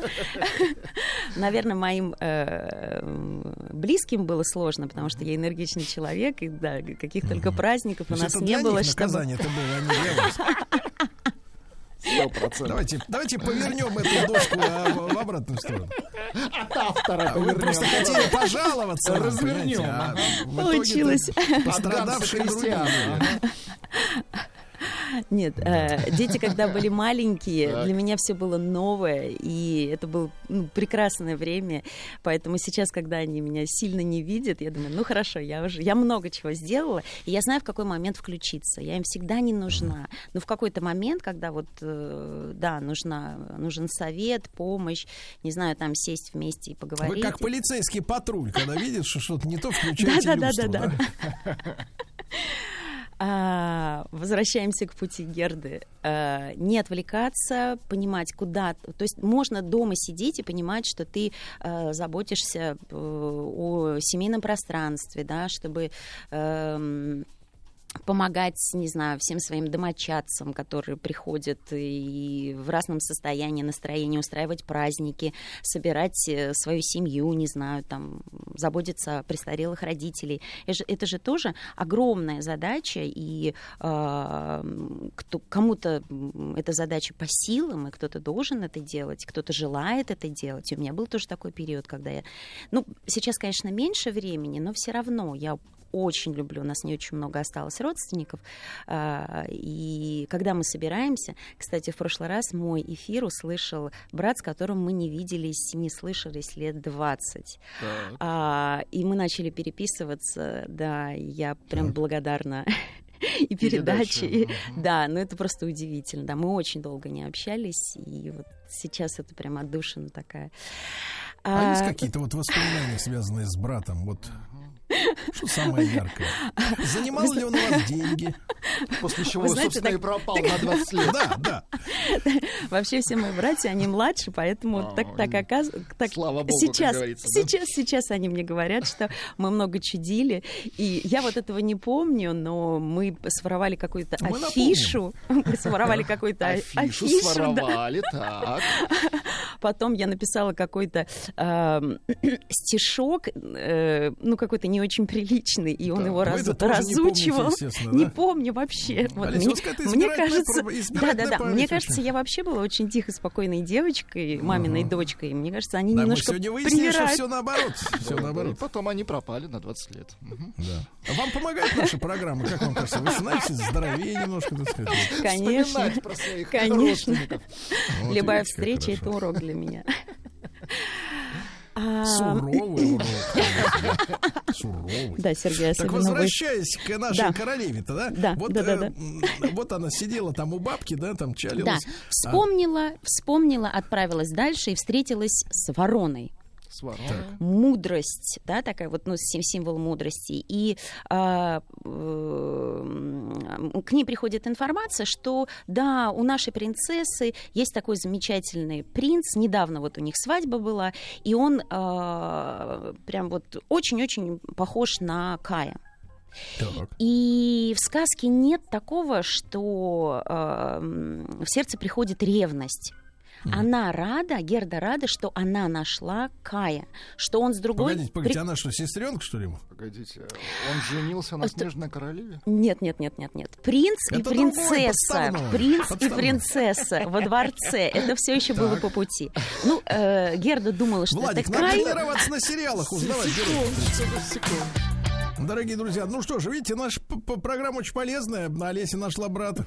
Да, да. Сказкотерапевт, консультант по методу комплексной сказкотерапии. Э, Сегодня о Снежной Королеве. И вот Ворона сообщила, что э, принц какой-то там женился, да? А почему Да, вот у нее да. ревности не возникло, если все-таки все-таки мальчик-то ей как А бы нужен самое как мужчина, а не, не как Нет, кто нет, нет, вообще? она хотела его спасти. То есть она, Так. она заботилась э, только об одном. Главное, чтобы он А, был то есть на остальное до лампочки. А, ну вот, по- получается по сказке так, да? И вначале они маленькие, они дружат. Там нету вообще упоминания, Там как брат и сестра. этого, Сергей. Изначально, изначально начинается, и, кстати, вот такая вот эта проблема тоже сейчас подростков, что им хочется, не знаю, там в 10, в 11, в 12 лет сразу уже там встречаться. Ну просто побудьте друг другом рядышком, посмотрите, кому что нравится, э, Приглядитесь. пообщай, приглядитесь, конечно. Почему сразу там выбирать, когда там мне в 13 лет говорят, ой, это мой бывший, я такая... «Э, да, да, да, да. Бывший цветок подарил. Я такая, подождите, подождите. Это какой класс? Я не перепутала. Вот. И да, ну вот, ну, семимильными шагами. И получается, еще не до конца поняли э, о себе что-то, да, и уже вот бывшие. Поэтому не надо торопиться. Они просто вместе находились, вместе преодолевали трудности. И в конце уже разберутся, да, я скажу в сказке. Что Да, они да, что, что они разберутся, да, там будет понятно уже, как брат и сестра или нет. А пока это просто две э, родные души, и она просто спасает Ну, его. Служба спасения. Оказывается, Просто ей от него ничего не надо, но что-то вот приспичило его спасать. да, ну можно так сказать. И оказывается, что это был не Кай. Э, ну, непонятно, она расстроилась или не расстроилась, но она понимает, что нужно идти дальше. А, Ей помогают, там, карету дают, одежду, отправляется она дальше в путь. Но с таким богатством она привлекает внимание разбойников. На них нападают разбойники, а, и девочка переходит как трофей к дочке разбойницы, к, к маленькой разбойнице. Там тоже э, получается, ну, такие вот отношения интересные, что а, Герда, она такая тихая, спокойная, послушная, а разбойница такая боевая, но они начинают дружить, и в конце концов разбойница отпускает ее, дает оленя, хотя это был ее любимое э, животное. Э, Голуби говорят, что они видели, как Кая э, уносила снежная королева, и они отправляются дальше в путь. Э, Финка Лапланка — это такой прообраз Бабы Яги, э, но на самом деле оказывается, что девочка продвигается все дальше и дальше к э, чертогам снежной королевы, ближе-ближе к холоду, и даже э, северный олень не может ее э, доставить, да, не, не, не может дойти до э, самого царства э, Снежной королевы. И, э, он оставляет ее, он не, мог, не может двигаться дальше. Дальше пешком. Да, как же она доходит? Она доходит с молитвой. То есть каждая снежинка Вид э, у снежинок был диковинный. Одни напоминали больших безобразных ежей, другие — клубки змей, третьи — толстых медвежат со взъерошенной шерстью. Но все они сверкали белизной, все были живыми снежными хлопьями. Герда принялась читать «Отче наш». Кстати, когда Кай пробовал читать «Отче наш», когда он понимал уже, что все, ну, что Снежная Королева имеет над ним власть, он не смог вспомнить э, слова молитвы, он вспомнил таблицу умножения, ну, как в сказке. Вот, то есть смысл в том, что его сердце было холодным, и молитву оно не вспомнило, потому что в сложной ситуации молитву, то есть для того, чтобы молитва жила в сердце, нужно, ну, долгое время быть добрым, сердечным, то есть, может быть, не просто там читать молитву, да, но просто быть в таком состоянии милосердия, прощения.